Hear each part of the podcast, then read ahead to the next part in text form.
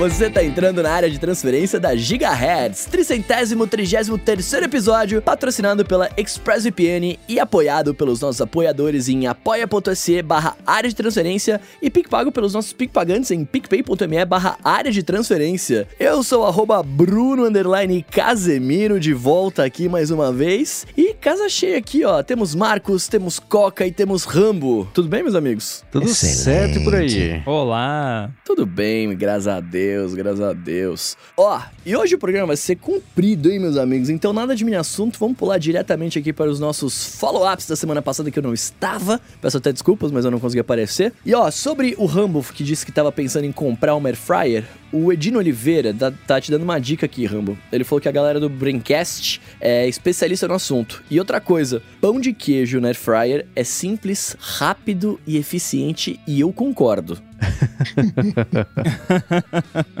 Olha, eu por pela dica dele, eu escutei esse episódio lá do Braincast. Eu acho que eu tinha escutado o episódio original que eles fizeram sobre Air Fryer. Eu lembro que eu achei muito engraçado, tipo, que loucura.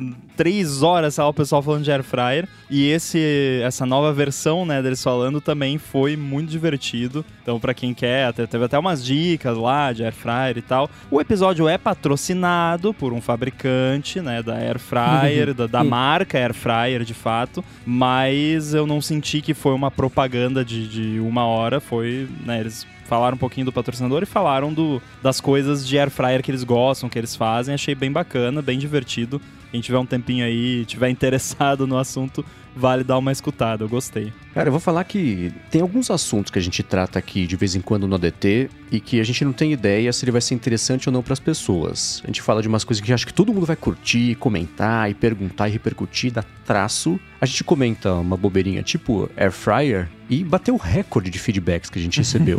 o Coca tava comentando essa gravação, é tipo uma religião, e é mesmo. O Atila Indalécio falou, né, que a Fryer obedece a filosofia do Homer Simpson. Tem o jeito certo, o jeito errado e o meu jeito, que é igual ao jeito errado, só que é mais rápido. o Henrique Félix comentou também, Air Fryer é o autocorretor do teclado. Às vezes agiliza, às vezes atrapalha, e deu uma dica para você também. Ele falou que a batata frita da Air Fryer fica idêntica à batata frita caseira da mãe, só que faz Fica menos mesmo. sujeira.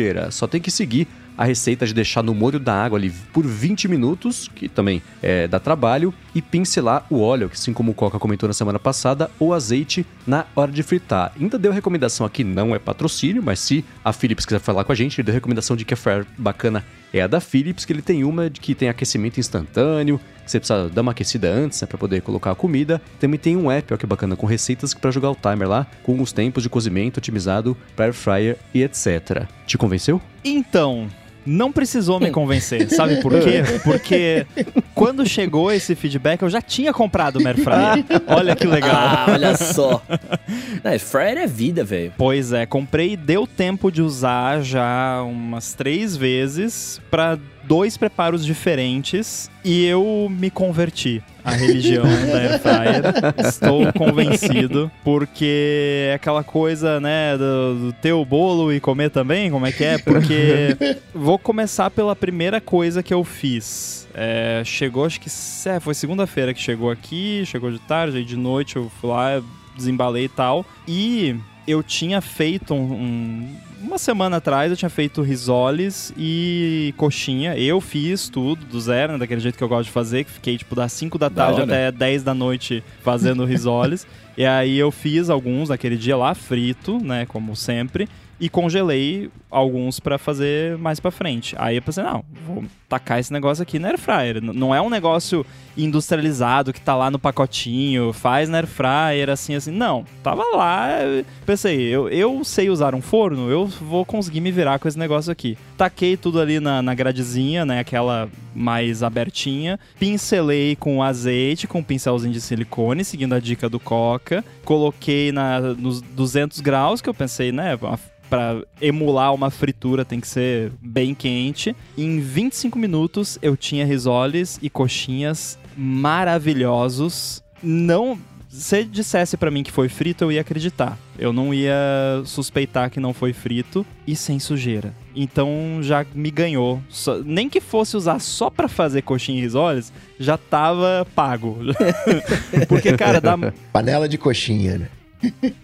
É porque dá muita sujeira você fazer. E aí você vai fritando, e aí o empanado vai soltando e vai queimando no fundo do óleo. Fica um negócio meio nojento depois. Não, fora um que é muito mais saudável, né? Você não, tem, você não põe muito óleo, é outra pira, né? É, eu pincelei ali um azeitezinho, né? Mas o azeite é mais saudável não, bem, que óleo, né? De é, girassol. Você não, tá, você não tá submergindo o negócio no óleo e tirando, né? Tipo, é outra brisa. Não, e muito menos sujeira.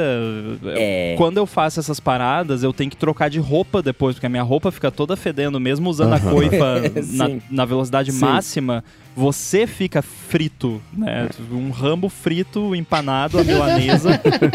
e aí depois eu tiro a camiseta, cheiro, tá com cheiro de, de fritura a camiseta, tem que lavar. Então, cara, top, maravilhoso. E o segundo preparo foi pão de queijo, aquele pão de queijo que eu falei, que eu congelo e tal. Eu fiz um batch de um quilo de, de pão de queijo esse final de semana com o queijo meia cura que eu importei de Minas, que ficou maturando por uma semana na portaria do condomínio que eu morava antes, porque mandaram pro endereço errado. ah, não. E aí ficou uma semana lá fora da geladeira, daí eu perguntei pro vendedor, escuta, dá pra comer isso ainda? Ele falou, não, tranquilo, só vai estar tá mais apurado o sabor. E tava mais apurado o sabor, mas tava uma delícia, não tava podre, eu abri, tava bonitinho, comi tudo, nenhum cheiro, nenhum gosto estranho. É, então fiz as bolinhas de pão de queijo, congelei, aí fui lá, botei. Acho que levou um pouquinho mais de 15 minutos e ficaram perfeitos. Eu, esses eu fazia no meu forno e levava, tipo, no meu forno grande,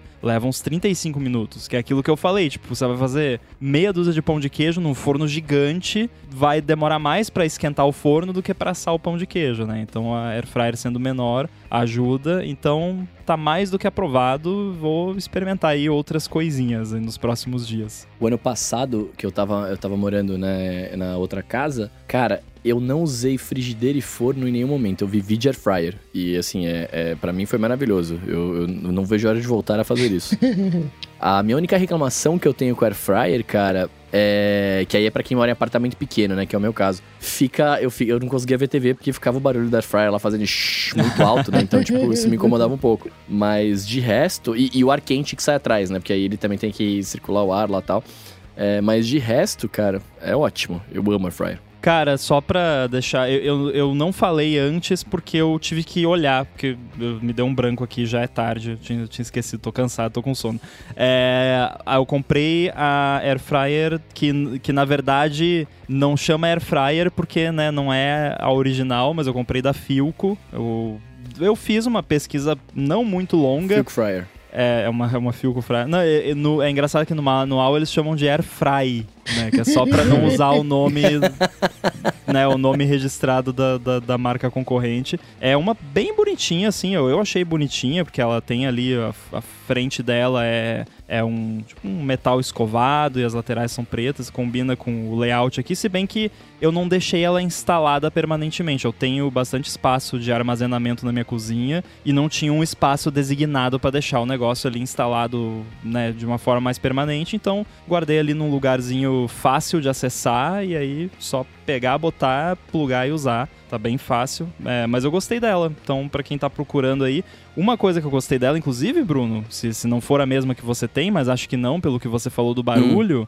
eu achei não. muito silenciosa. Ela faz menos barulho que o meu forno tradicional, que, que é um forno com, é, com convecção, né? Então ele já é mais barulhento, mas ela uhum. eu achei bem silenciosa, assim. É, dá pra ver TV com ela trabalhando de boa. Não, é que no, no apartamento que eu morava, uh, era um apartamento de 40 metros, era muito pequeno. É. É então complicado. a cozinha era ali colada na sala, era tudo. E a gente colocava air fryer no único lugar que dava, que era no, no balcãozinho que tinha que dividia a cozinha da sala. E o sofá ficava encostado ali, então eu ficava com a cabeça na air fryer aqui praticamente. né? Então, tipo, enquanto tava usando careca, ela. Né? É, exato. No inverno era monta.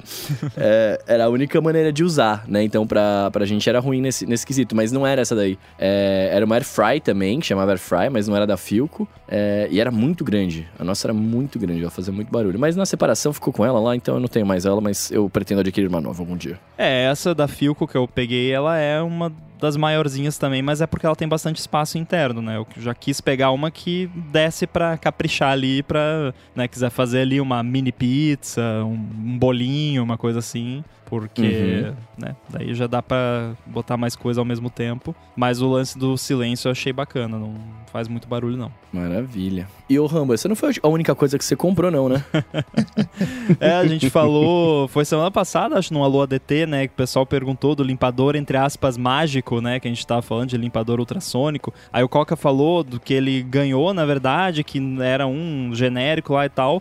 E eu comprei um, eu acho que é um genérico também, eu, eu acho que foi no Mercado Livre que eu comprei, eu procurei lá. Se eu achar o link, a gente deixa nas notas do episódio. Mas é um limpador ultrassônico genérico, mal menos, decente, que funciona. E gostei. Limpei os óculos ontem lá, tirou todas aquelas micro sujeirinhas nos cantinhos e tal. Eu só achei meio chato. Eu preciso achar o, o paninho ideal para secar depois. Porque aí você fica secando e fica aquela, aquela fibrazinha do tecido na lente. Daí você, hum. aí eu usei um soprador, hum. o sprayzinho de, de ar comprimido. Aí eu usei o sprayzinho de ar comprimido e, e resolveu por enquanto. Mas funciona. É, quem tá pensando em pegar um limpador ultrassônico para limpar óculos, que foi o que eu limpei até agora, limpa bem. Limpador ultrassônico, desculpa a minha ignorância, ele é aquele que você coloca um líquido dentro e o negócio fica vibrando bastante, é isso? Você bota água. Você pode botar Detergentinho. Um detergente, pode, mas é, eu... Ah, então eu, te, eu tenho um desse também, é bem da é. hora, mano. Eu ponho água com detergente, não sabia que chamava limpador ultrassônico. é, eu fiz só com água nesse caso, mas você pode usar detergente, principalmente se estiver mais sujo, e aí ele vibra lá numa frequência que solta todas as sujeirinhas e vai tudo pra água. É maravilhoso. Não é fica com bom. uma textura de novo, aquela textura que tirou da caixa? Fica. Eu não sei. Fica porque. Fica, fica. Porque só de você manipular um negócio, eu queria que desse pra lavar o meu Mac, tipo, o teclado do Mac, né? Se tirar as teclas até dá, né? tipo, tira, tira os keycaps ali e bota pra. Mas dá muito trabalho, né?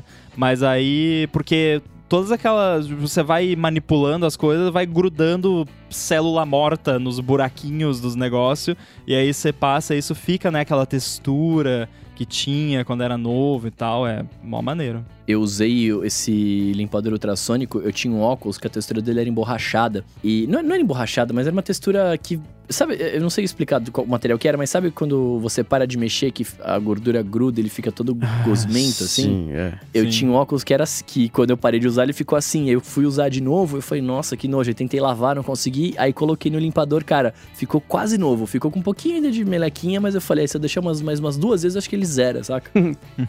é bem da hora. Mas é isso, vamos seguir com o Solopes aqui, que o Ramo vai contar muitas coisas que ele deve ter adquirido ao longo dessa, dessa semana. Eu acho curioso, né? A gente comenta de produtos aqui de vez em quando, aí quem costuma escutar o ADT que não grava o ADT, geralmente vai atrás, compra. Engraçado que da semana passada pra essa, tudo que a gente falou, o Ramo comprou. Ele participou aqui, ele influenciou a si mesmo, né? Pra fazer as compras.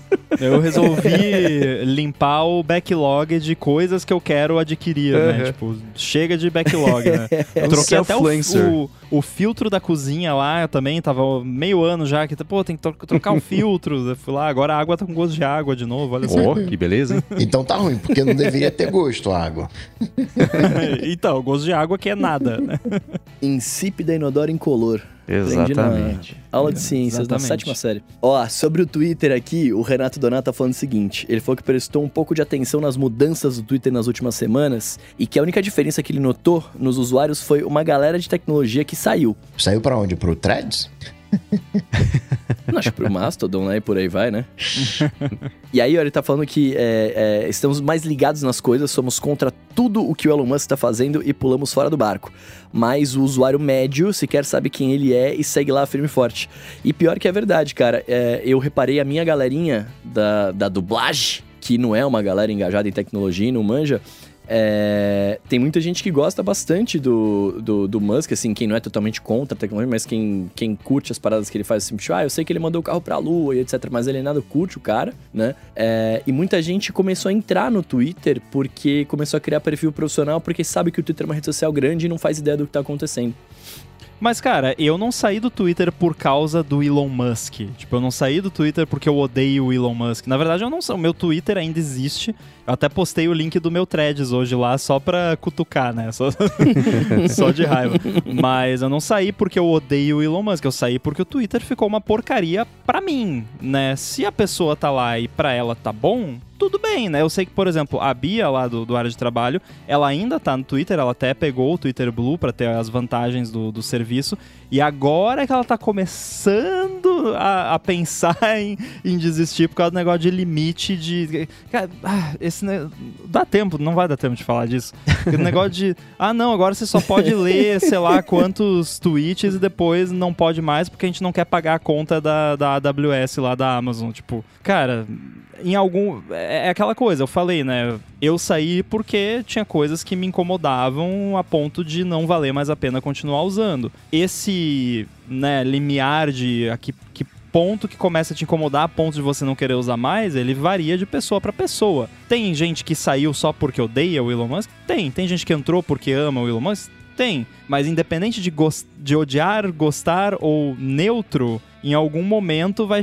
Ou não também, né? Mas pode chegar um momento que vai ter alguma coisa que vai incomodar a pessoa a ponto dela falar: ah, quer saber? Não vou mais usar esse negócio aqui. No meu caso, foi, né, quando mataram apps de terceiros e aí chega. Não, não tem Twitchbot, não uso. No caso da Bia, agora ela tá pensando por causa do negócio do limite de, de, de leitura de tweets. Então cada pessoa é de um jeito, né? Pode ter mais gente agora. Eu acho que esse feedback do Renato Doná veio antes de começar esse lance da, da limitação limitação de, de leitura de, de tweets. Então agora pode ter, né, cada, cada coisinha dessas que acontece muda esse limiar e pode atingir esse limiar para algumas pessoas ou outras, né? É, eu tenho um problema com uma posição absolutista do tipo assim, entendo que a gente tá ligado nas coisas e somos contra tudo o que Elon Musk está fazendo. Eu, eu, eu não sou, né?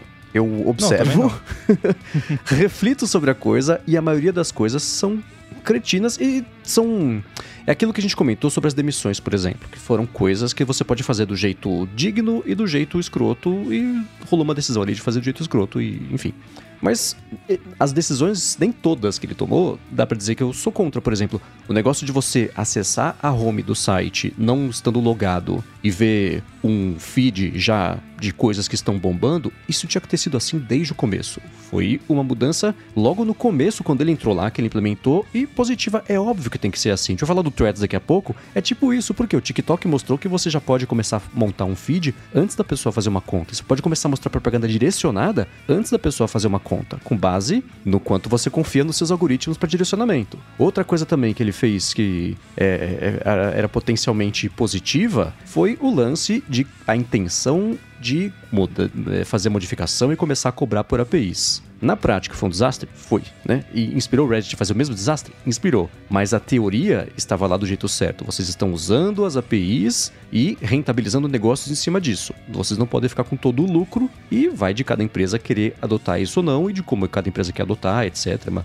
sempre chega o feedback, ah, a empresa dele, ele faz o que ele quiser. Óbvio, ele tá fazendo isso, né? Mas existem coisas positivas que ele fez e, e dependendo ali do, do, do, grau de sucesso da aplicação dessa ideia, a gente pode falar concorda ou discorda, mas eu não parto nunca da premissa se ele falou, tá errado. Se ele falou, discordo. Se ele fez ou não vou usar, não é assim. Só que a maioria eu das decisões... Eu cheguei a um ponto que eu tô é. respondendo esse lance da empresa dele, ele faz o que ele quiser, com a boca é minha, eu comento o que eu quiser. então... É o, o mesmo valor argumentativo, sabe? Uhum. Tipo, tá, é dele, ele faz o que ele quiser, mas ele pode fazer uhum. besteira, né? Pode. Sim. Acho importante falar só pra, pra quem tava com Sim. esse argumento aqui na manga, saber que a gente sabe, é claro que a gente sabe. Ah, não, disso, mas essa altura já chegou o e-mail já. ah, é, né? tem isso. Mas não, não é que somos tudo contra o que, ele. Não, não é por aí, né? Eu ainda dou o benefício da dúvida, tanto que eu, de novo, né? Eu fiz a conta no Threads e o, o Facebook, você sabe, não é exatamente a minha empresa favorita do mundo. Mas ainda assim, a gente dá para viver uma vida sem ser zero ou um, imutável sobre tudo. E até com as coisas do Musk. Tem eu, eu, me incomodo com as pessoas que fazem a relação. Como, assim, o homem mais rico do mundo não é o cara mais inteligente do mundo. Ele só é o cara que é melhor do mundo e ganhar dinheiro, né? O homem também. O, é, e você mesmo pode fazer essa aí equivalência. há controvérsias, né? É, ok, ele perder dinheiro isso- também, né? É. Não, e de, Mas de é onde isso. veio esse dinheiro? Como começou, né? Tem toda uma questão aí. Exatamente.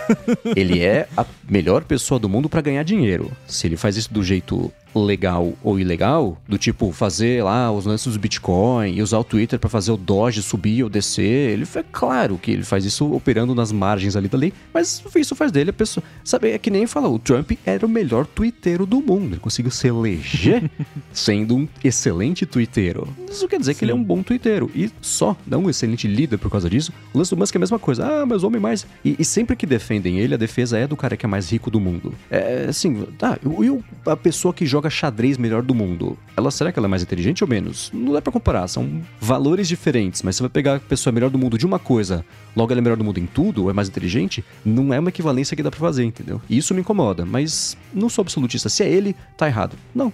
É ele, vamos ver. Os caras mais inteligentes do mundo estão nas universidades, estão lá com seus mestrados, doutorados e whatever, e não estão necessariamente na lista dos mais ricos, né? Uma coisa uma coisa, outra coisa Uhum. outra coisa. É que a gente, E Exatamente. de mesmo assim, tem muita gente com mestrado, com doutorado que, não é- também não é, né? Isso é muito relativo. Mas Uhum. s- só pra pegar talvez uma, uma comparação que, que vai ficar mais fácil de entender, porque existe um, uma aura mágica em torno do dinheiro, né? Mas assim, você atribuir valor a uma pessoa por ser a pessoa mais rica do mundo é tipo você falar que uma pessoa é melhor que a outra ou mais inteligente. Vamos pegar o mais inteligente nesse caso. Ah, o Rambo é mais inteligente que o Mendes porque tem mais seguidores no Twitter ou no Perfeito. Instagram ou no. Tipo, é. Não! O número de seguidores que você tem numa rede social só fala sobre a sua popularidade naquela rede social. Não fa... É isso só. Não fala mais. É um argumento de apelo à autoridade, né? Que, que chama. É tipo, não, mas ele é o cara mais rico do mundo. Tá, isso fala sobre a habilidade dele de manter dinheiro e crescer dinheiro. Uhum. Só. Não fala sobre ser inteligente, né? Assim como ter mais seguidores não quer dizer que você é melhor ou pior, ou que é mais inteligente ou qualquer coisa. Ó, sobre o acessório vestível da Humane aqui, que projeta interfaces na palma da mão das pessoas, que, que, que tá rolando, o nome divulgado foi o I- iPin. iPin? iPin? É. mandioca. Apple macaxeira. Exatamente, é. Virou AI PIN, mas é impossível ler e não ler AIPIN, né? Não, só me explica um negócio. Isso é real? Isso não é piada? O nome É do verdade. negócio é... Meu Deus! É verdade. É pin de bottom, pin de broche, né? então, AI PIN, né? É que nem, cara, é que nem a rede social Cool, né? Que não tinha como adivinhar que aqui no Brasil isso tem um significado É, não tinha como Engraçado, adivinhar, mas quando você desenvolve uma marca, você tem que ver essas Concordo coisas, né? plenamente, né? E é uma coisa, eu, eu- isso eu, eu pus no Mastodon. É uma pena que esse produto nunca vai ser relevante o suficiente pra chegar aqui no Brasil e se aproveitar de todo o potencial de, de piada pronta que ele tem, né? Mas. É, é, só o fato de ele ter esse nome já dá pra ver que o Brasil não vai ser uma prioridade pra ele ser lançado, né? Ou Portugal, pra todos os efeitos. É, o Nathan Ronick tá falando aqui, ó. Queremos iPin na pauta do ADT 333.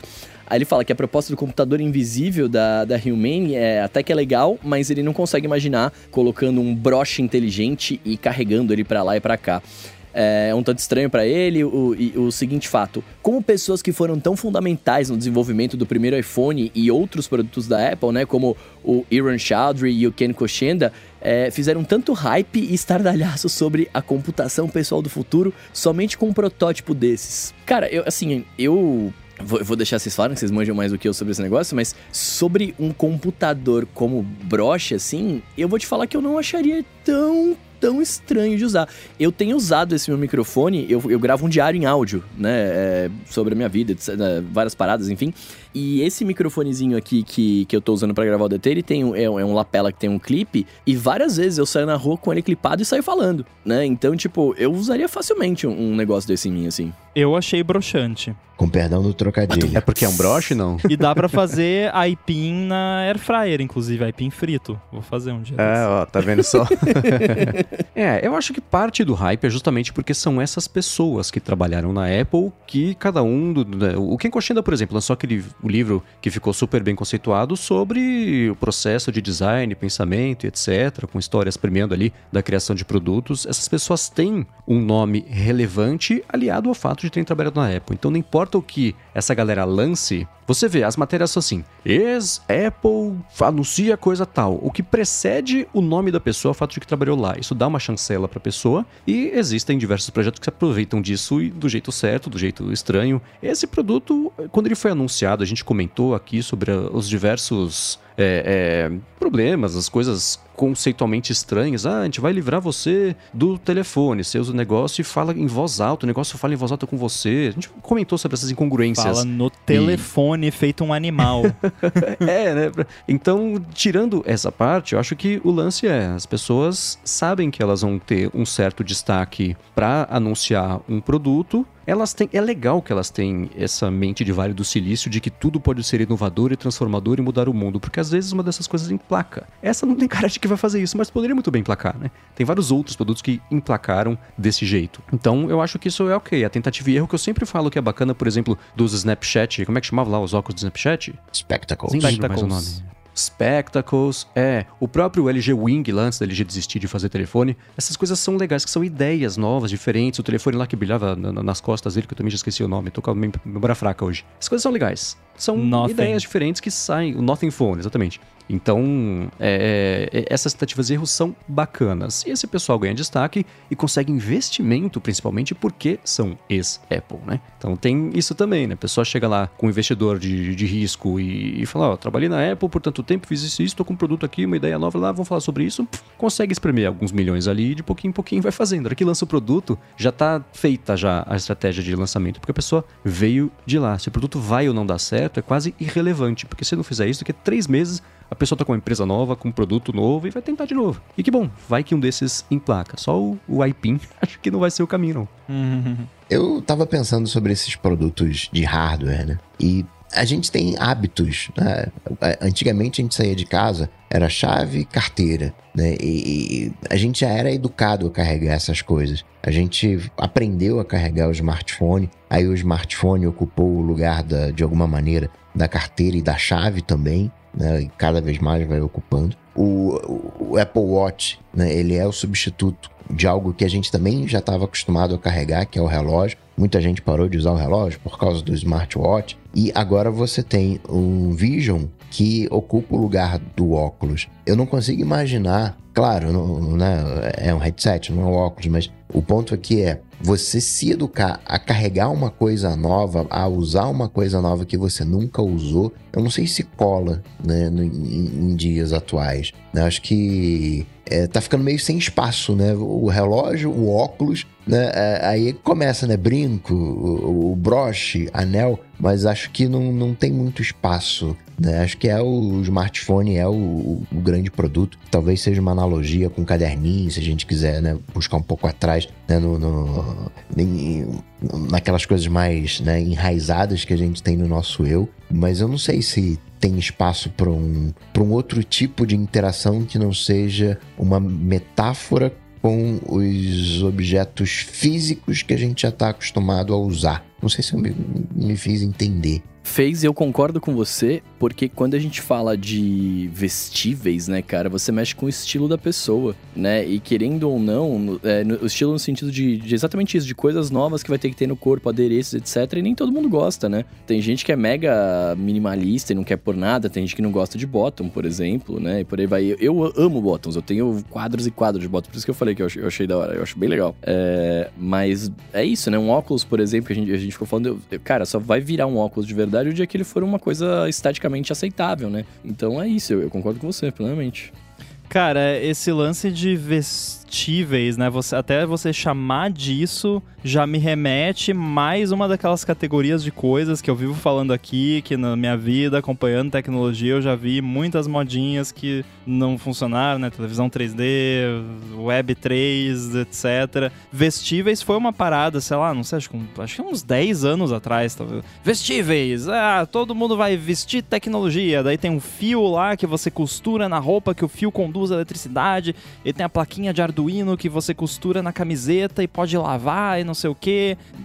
nada, né? não existe, tipo, tá, deve ter meia dúzia de coisa que um bando de nerd conhece e só, né? Não é uma coisa que pegou. E aí me parece que eles estão vindo com isso, que é uma coisa que, tipo, foi moda um, muito tempo atrás, não durou muito tempo, já passou. É uma coisa que sobrou, talvez algum nicho por aí que ainda se interessa por isso. Não é um produto de massa, não é um, não é um iPhone da vida, não é algo que você vai ver as pessoas por aí usando, sabe? E se não é, dado como eles posicionam que era para ser, não foi e acabou, né? A empresa provavelmente não vai durar muito ou vai ter que dar a famosa pivotada, né?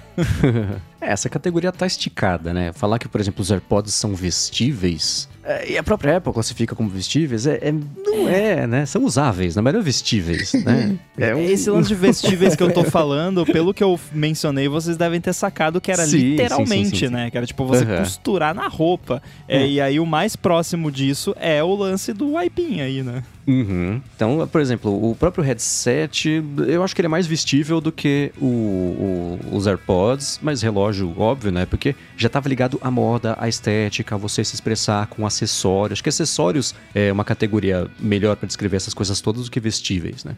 E mesmo assim, o Apple Watch começou como um negócio que era pra ser de moda, de uhum. alta moda, luxo, Apple Watch de 10 mil dólares de ouro. Sim. Não, né? Virou um dispositivo de fitness. Exato. Você tem hoje um monte de produto que tenta se aproveitar do status de se colocar na categoria de vestíveis para justificar a própria existência e torcer para que isso seja suficiente para convencer o pessoal a comprar. Então, acho que esse lance da, da linha, né, da, da, da, que você comentou agora do Arduino, etc., pode entrar nisso e é, é, você, na própria divulgação de estados financeiros da Apple, que ela estava colocando a, a Apple Watch era separado, aí virou parte de vestíveis e acessórios e coisa com casa, é tipo a categoria outros, né? Então, é, tem muita coisa que está na categoria de vestíveis que não sei se entraria de fato aí.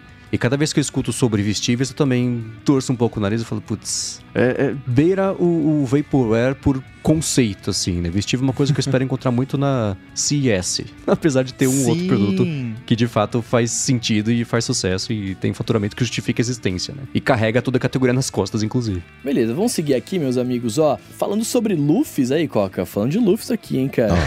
Eduardo Garcia mandou um, um, um feedback para nós, ó. Ele falou aqui que o que sei a respeito é que ele é uma medida criada usando os dados da modulação do áudio em decibéis, em dBs. É uma da média da variação dinâmica, ou seja, média do limiar do áudio e dos picos. Não é um novo formato de medida, e sim uma interpretação dos existentes. O principal motivo da criação disso foi para padronizar inicialmente para a TV a percepção do volume entre a programação e os comerciais, quando o parâmetro para envio das publicidades eram em RMS, que é um outro tipo de média. A galera usava um artifício para o conteúdo ou propaganda só mais alto para audiência. Bastava usar bastante compressão, que mesmo com RMS o som soava mais alto. Com os LUFs isso foi resolvido. Assim, quando a TV exibe conteúdos com muita variação dinâmica, tipo filmes, vai soar igual é, a conteúdos com pouca variação dinâmica, tipo conteúdos musicais. O que, diga-se de passagem, é muito bom, né? Agora eu falando aqui, é muito bom porque, cara, a pior coisa que tem é você estar tá trocando de canal, né? Enfim, e, e, eu não faço mais isso, né? Mas quando eu ficava vendo TV muito tempo, cada canal tem um volume, né? Assim, o, o uhum. bagulho ser padronizado é maravilhoso, porque senão você, né? Enfim. E propaganda é a mesma coisa, você tá vendo no volume X entre propaganda mão alta, você tem que abaixar correndo, tipo, isso é, Nossa, é maravilhoso. isso era um pet peeve quando é, eu ainda assistia televisão aberta, estava lá bem de boa, às vezes, tipo, pegava no sono, vendo TV, entrava o comercial, se acordava, né? Entrava estourando, assim. Pois hum. é. E ainda falando sobre Luffy aqui, ó, o Dan Jesuli fala que os Luffys foi, é, foi apelidado de loudness pelo mercado. Essa medida veio para ser o novo padrão de medida em decibéis. Ela é baseada na curva de Fletcher-Monson, que é aquele gráfico que vem no resultado do exame de audiometria. Como o Coca bem colocou, nós humanos ouvimos em primeiro plano frequências médias de 400 Hz mais ou menos e médio-agudas entre 3 kHz e 4 kHz mais ou menos, é, que compreende o espectro vocal dos humanos. Ouvimos os agudos um pouco mais baixos, no meu caso zero. É, isso é o Bruno falando, não, não o Dante. É, e mal escutamos grave e subgrave. Então, para vir todas as frequências igualmente, que é a parada mais flat, né? Temos que usar volumes diferentes em cada range de frequência. O Luffy faz então uma média desses valores, ao contrário do RMS, que não representa nosso ouvido, pois vai pegar só os picos mais altos, independentemente da frequência. Isso começou a ser mais difundido depois da chegada da TV digital, né?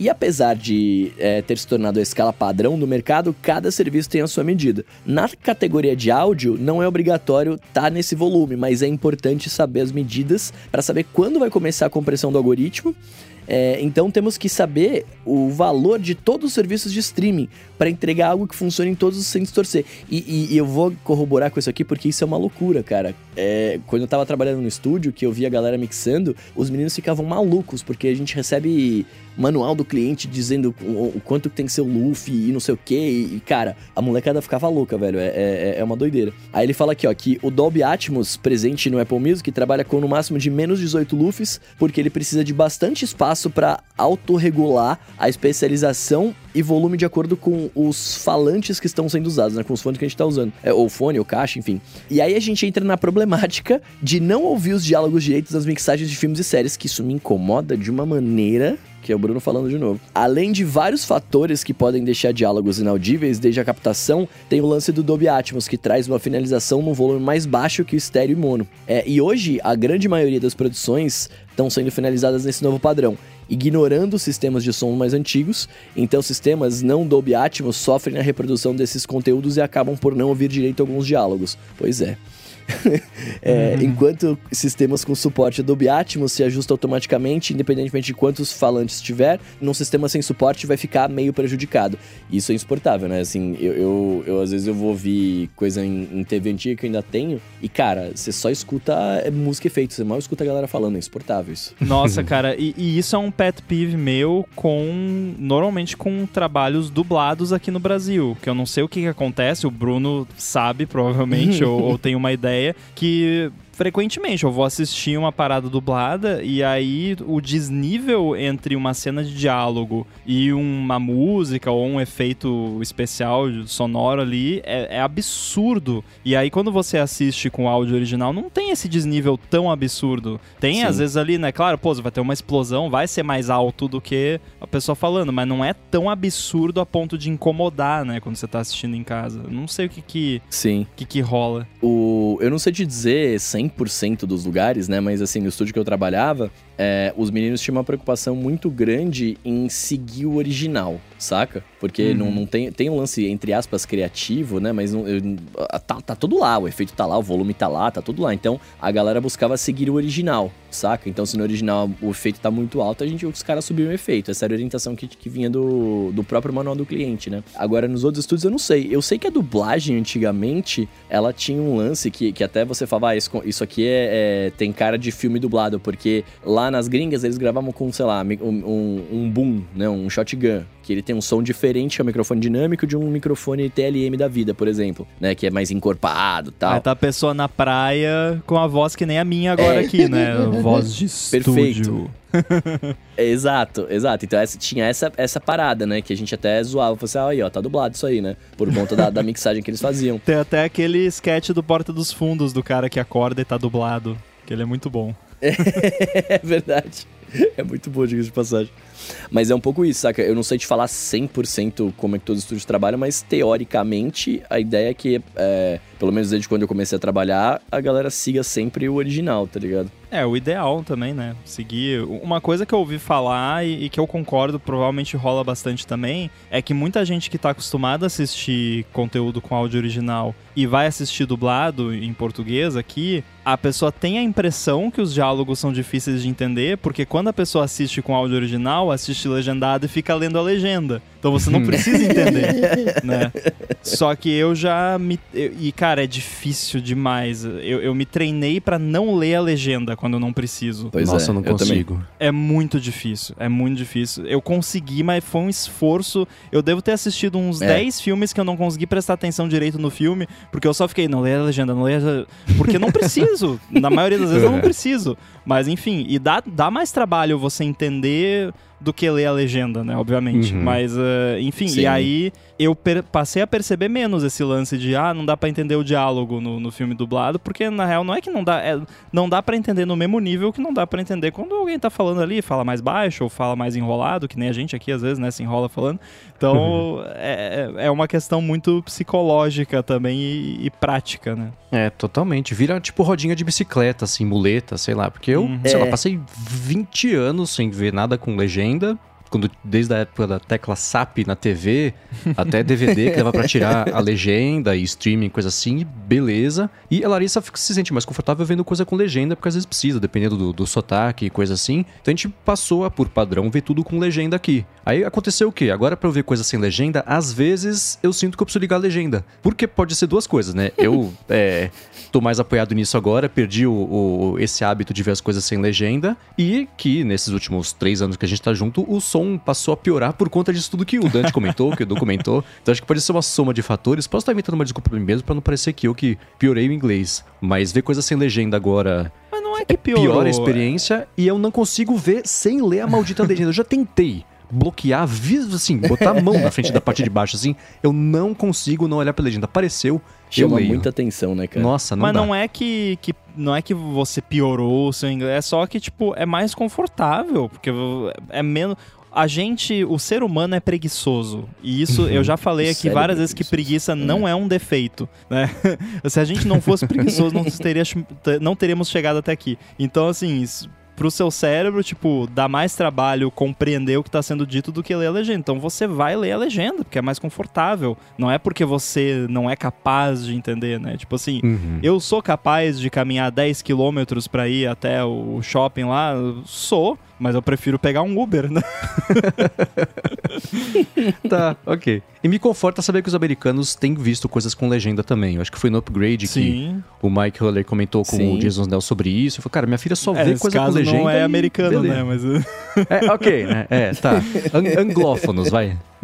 Mas a. E tem uma outra parada também, né? Quando você tá assistindo um negócio sem a legenda, né? Que você tava, o Romo tava comentando de, de ficar mais cansado, né? É que você presta muita atenção em todos os estímulos, ou os outros estímulos visuais que você acaba não prestando quando você para pra ler, né? Porque mesmo que você leia em dois segundos, você perdeu alguma coisa na tela, né? Uhum. Então isso te, te cansa um pouco mais também, pelo menos pra mim. Eu, eu, eu percebo um pouco isso. Cansa. Mas enfim, enfim, follow-ups finalizados aqui. Vamos migrar para o nosso primeiro assunto, mas antes eu vou falar da ExpressVPN, cara, porque, bom, a ExpressVPN, ela oferece duas grandes vantagens, que são uma conexão segura para você navegar e a possibilidade de você usar a internet como se estivesse em qualquer país do mundo. A privacidade, todo mundo já sabe, né? Quando você se conecta, especialmente no Wi-Fi público, ah, geralmente os seus dados são o preço da conexão, né? Quando alguma coisa de graça, você é o produto. Com a ExpressVPN, você protege a sua conexão e você passa a usar o seu dispositivo, seja o computador, o celular, o tablet, a TV, com tudo criptografado. É como se você estivesse numa espécie de modo anônimo permanente. Isso quer dizer que ninguém consegue rastrear sua atividade e nem olhar para os dados trafegados. Já a parte de você poder se conectar como se estivesse em qualquer lugar do mundo é ótima, porque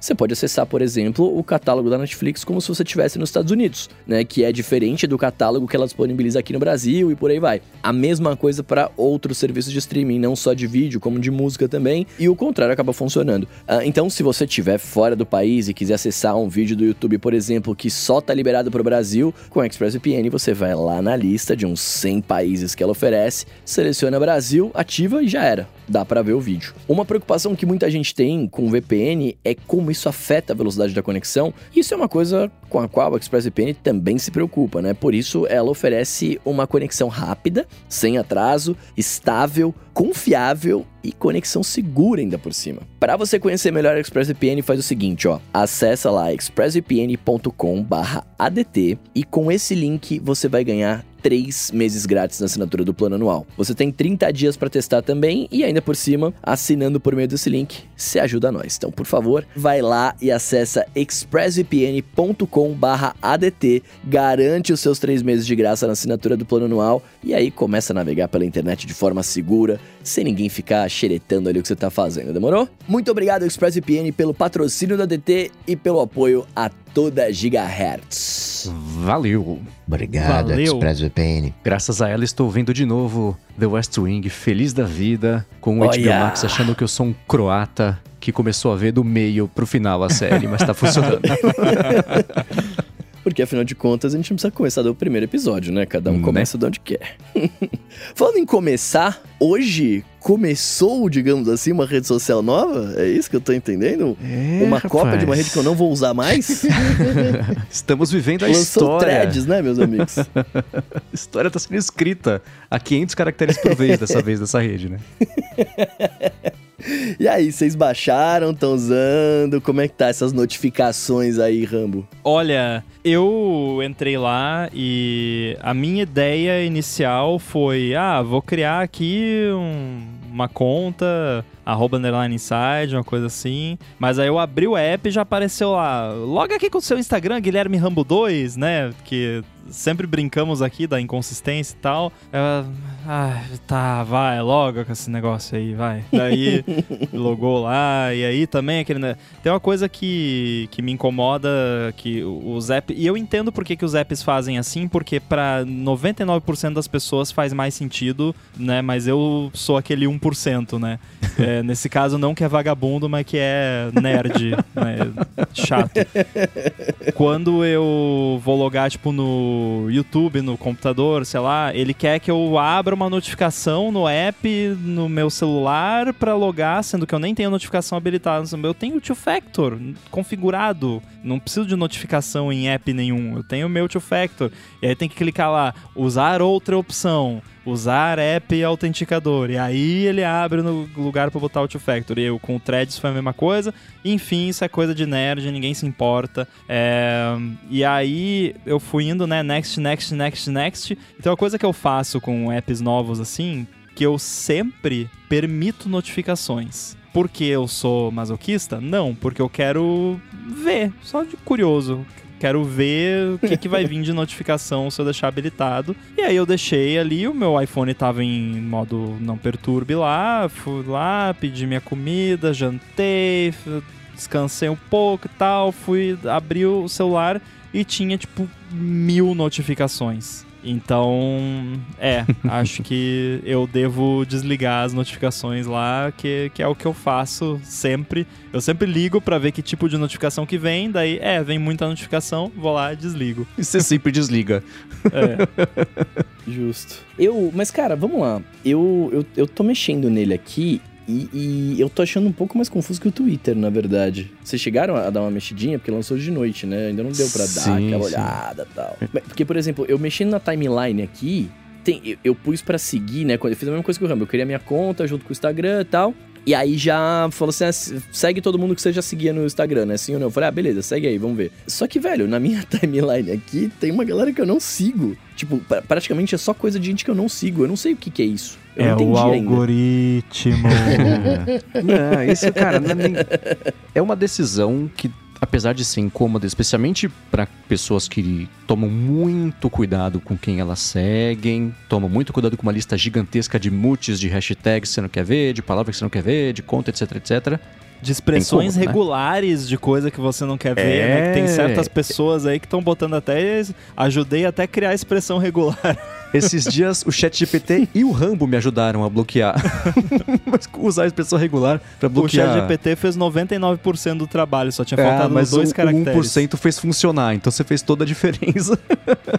Porque eu não aguento mais radar de reclamação de gente reportando bug pro time de feedback da Apple nas redes sociais, então já já. Postei um hoje, inclusive.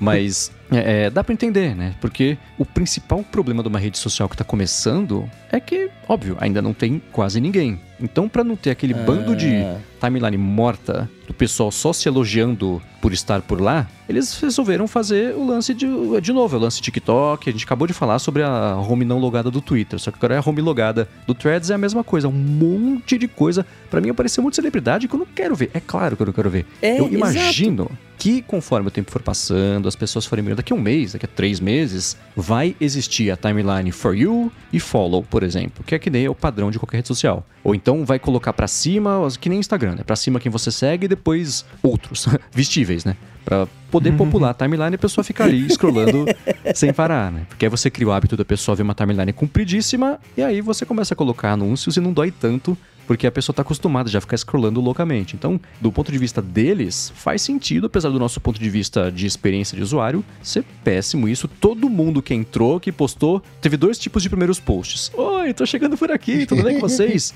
E o outro tipo foi: o que, que é esse bando de coisa na timeline de gente que eu não segui que eu tô vendo? Péssima experiência desde o começo. Eu acho que isso deve mudar, né? E tem, assim, e não é só isso. Dá pra. A gente poderia passar aqui uma hora falando de, de coisas que a gente olhou e não gostou. Ah, não tem DM, não tem hashtag, a busca não funciona muito bem, não dá pra editar, você não tem o contador de limite de caracteres para saber quanto está chegando perto do post, é, não dá para alternar entre contas, né? Eu quis logar de uma conta para outra, você tem que deslogar para lugar. Mas eles lançaram isso voando, trabalharam no fim de semana correndo para aproveitar esse vácuo, o novo vácuo deixado pelo Twitter, pelo pessoal trancado para fora, não conseguir ver, e quem tá lá dentro tem o limite de coisas, etc. Então, nem o princípio básico do aplicativo, que era a compatibilidade com o Fediverso, né, o ActivityPub, etc., tem. Fala, gente, na volta a gente dá, traz a compatibilidade, tá? Enquanto isso, já façam a conta, vamos criando e populando a rede social. Então, deu pra ver que foi uma correria gigantesca, a ponto do quê? Deles terem falado, ó, oh, vamos lançar dia 6, hein? Então fiquem espertos aí, dia 6, já coloca aqui notificação, etc.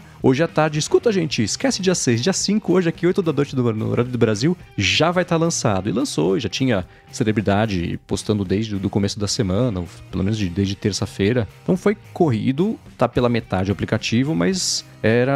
Até a entrevista que o Adam Mosseri deu pro Casey Newton, o Adam Mosseri falou: cara, a gente tem aqui um fator que é o fator tempo. Se a gente perdesse esse timing de lançamento, ia prejudicar o começo da rede. Então não tinha momento melhor para lançar isso do que agora. Foi agora, com o que estava pronto, com o mínimo produto viável para lançar e tá funcionando. No lançamento caiu, é, tipo, todo mundo tentava acessar a timeline, tava lá, ah, esse post tá indisponível, esse post tá indisponível, a timeline inteira de a posts minha abriu assim, pela primeira então, vez. Né? Aí eu deixei ali um tempinho, voltei, um minuto depois já tinha carregado tudo. Sim, e aí uma coisa que eu achei curiosa é que vendo nesses tweets, de tweets, né? Vou chamar de tweet, não vai ter jeito. De pessoas que eu não seguia nem no Instagram, nem no Twitter, mas que eu sei, por exemplo, Leonardo Bagarolo, que eu sei quem é que eu, da, das cachorrinhas lá e etc. Ele falando, cara, tô aqui faz pouco tempo, eu já tenho mais seguidor aqui do que no Twitter. Óbvio, porque eles, o Facebook fez do jeito certinho para aproveitar de todo o social graph das pessoas no Instagram para jogar ali. Então,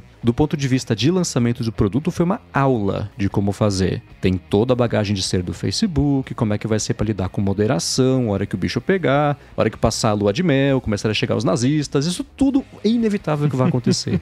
o que o Facebook tem a seu favor é o seguinte: o Instagram sempre foi um pouquinho melhor do que o Facebook para lidar com isso, porque o desafio do Instagram era muito menor para lidar com isso do que do Facebook. Vamos ver agora com uma plataforma colada no modelo do Twitter, que era a pior delas quando o assunto é os problemas todos que a gente conhece aqui, discurso de ódio, abuso, etc, etc, como é que vai ser?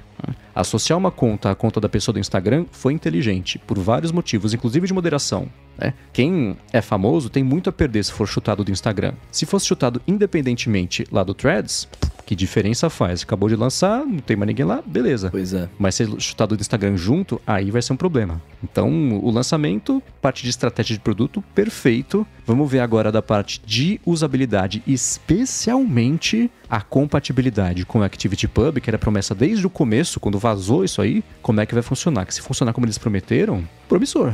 É, eu achei curioso que eles até destacaram isso no onboarding do app, embora isso ainda não esteja ativo, eh, ainda não está rolando federação. Mas, enfim, eles lançaram antes do tempo, então eu imagino que desligaram um monte de feature para poder lançar antes. E considerando isso, até que eu achei o app bacana. Tipo, bem diferente do Blue Sky, por exemplo, que eu comentei aqui que eu achei uma porcaria o app quando uhum. eu usei a primeira vez. Eu só comecei a navegar um pouco mais na timeline quando eu consegui fazer aquela gambiarra para conseguir acessar no Ivory. É, o, o Threads eu achei que tá bem acabadinho assim. Claro que falta N recursos que você já listou aí, mas é recurso que falta em todo app quando lança no começo e que questão de dias isso entra, provavelmente. Mas o, eu, eu achei que ele tá com uma base boa, assim, de você conseguir. O scroll tá liso, né? As coisas abrem ali. Teve aqueles errinhos ali e tal, coisinha de servidor, isso acontece normal. Mas o app em si parece estar tá bem acabadinho. Teve uma coisa de usabilidade nele que me incomodou que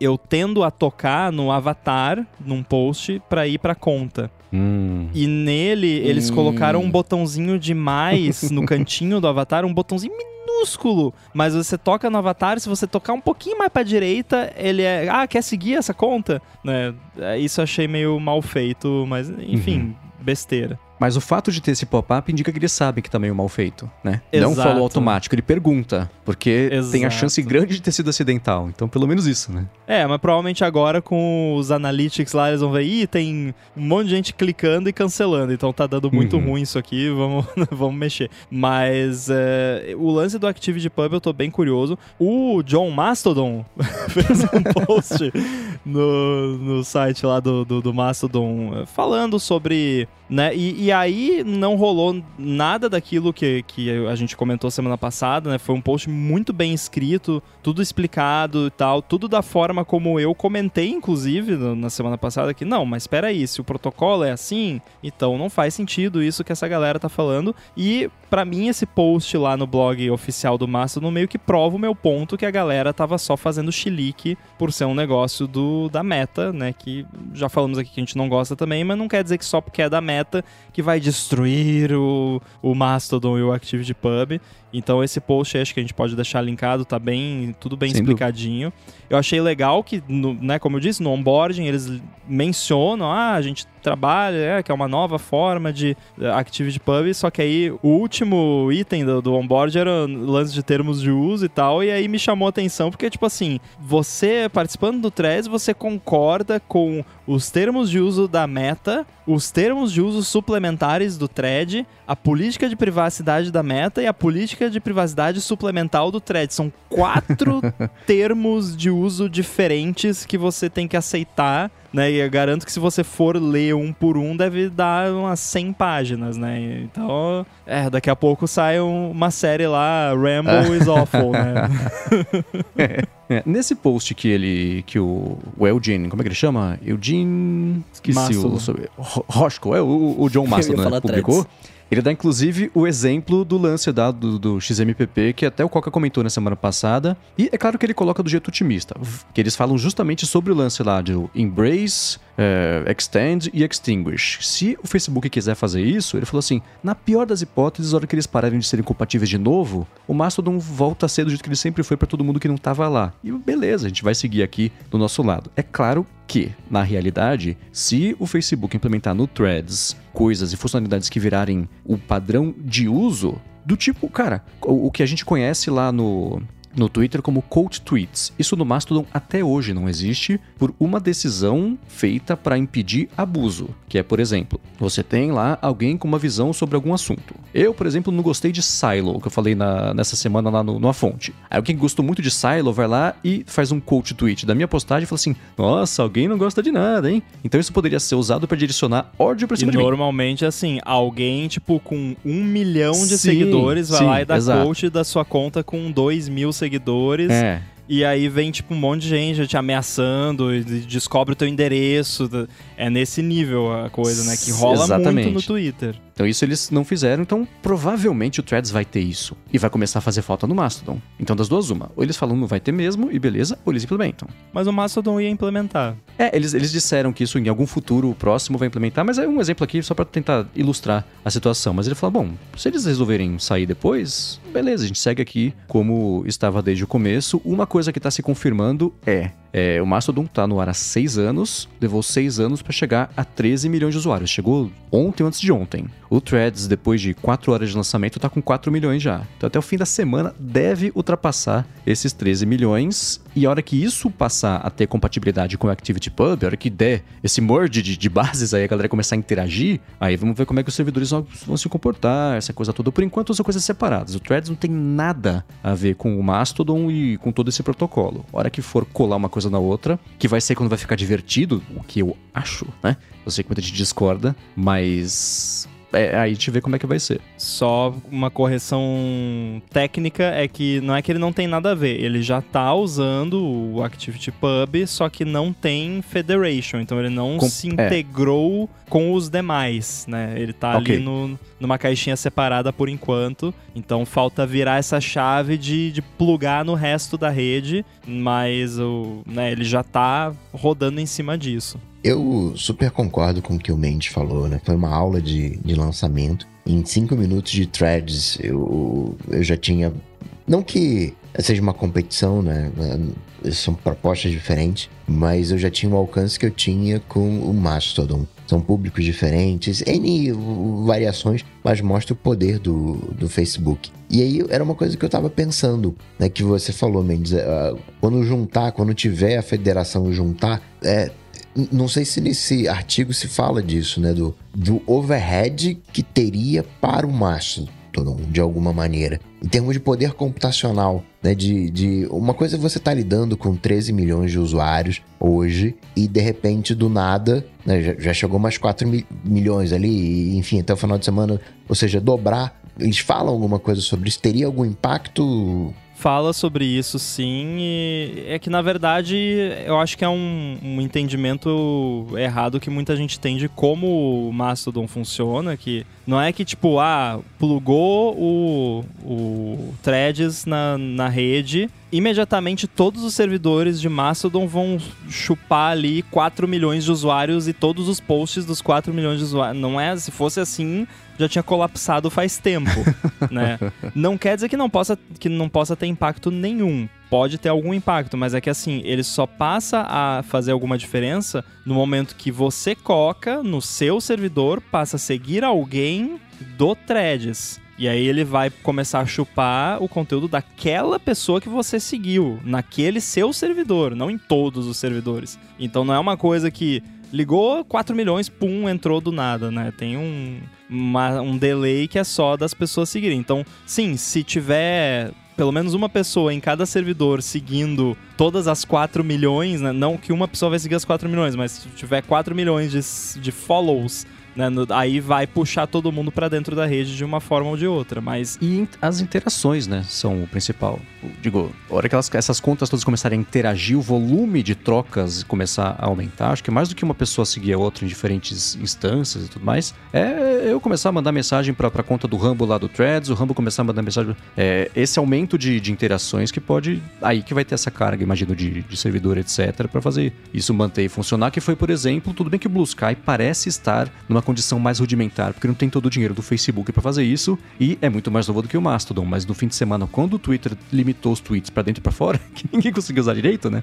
O Blue Sky caiu. Não por conta de. Eu até comentei isso na área de trabalho essa semana. Não por conta de novas contas, mas porque as pessoas que estavam lá no Blue Sky voltaram a usar. E isso fez os servidores abrir o bico porque não tava todo mundo usando aquilo com Ah, aquela frequência é- todos os últimos dias. Não, né? não é Activity Pub, nem Mastodon, nem nada. É baleou. É, é Aham. poucos É. servidores, escala mal dimensionada, coisa de DevOps que não é a minha área, né? Que eu, é, acho que o Coca entende mais disso do que eu. Mas o caso do Mastodon é diferente porque são, não é uma empresa, né? Então. Uhum. Sim, se, se todo mundo do Mastodon.social seguir todo mundo do, do Threads, dá ruim.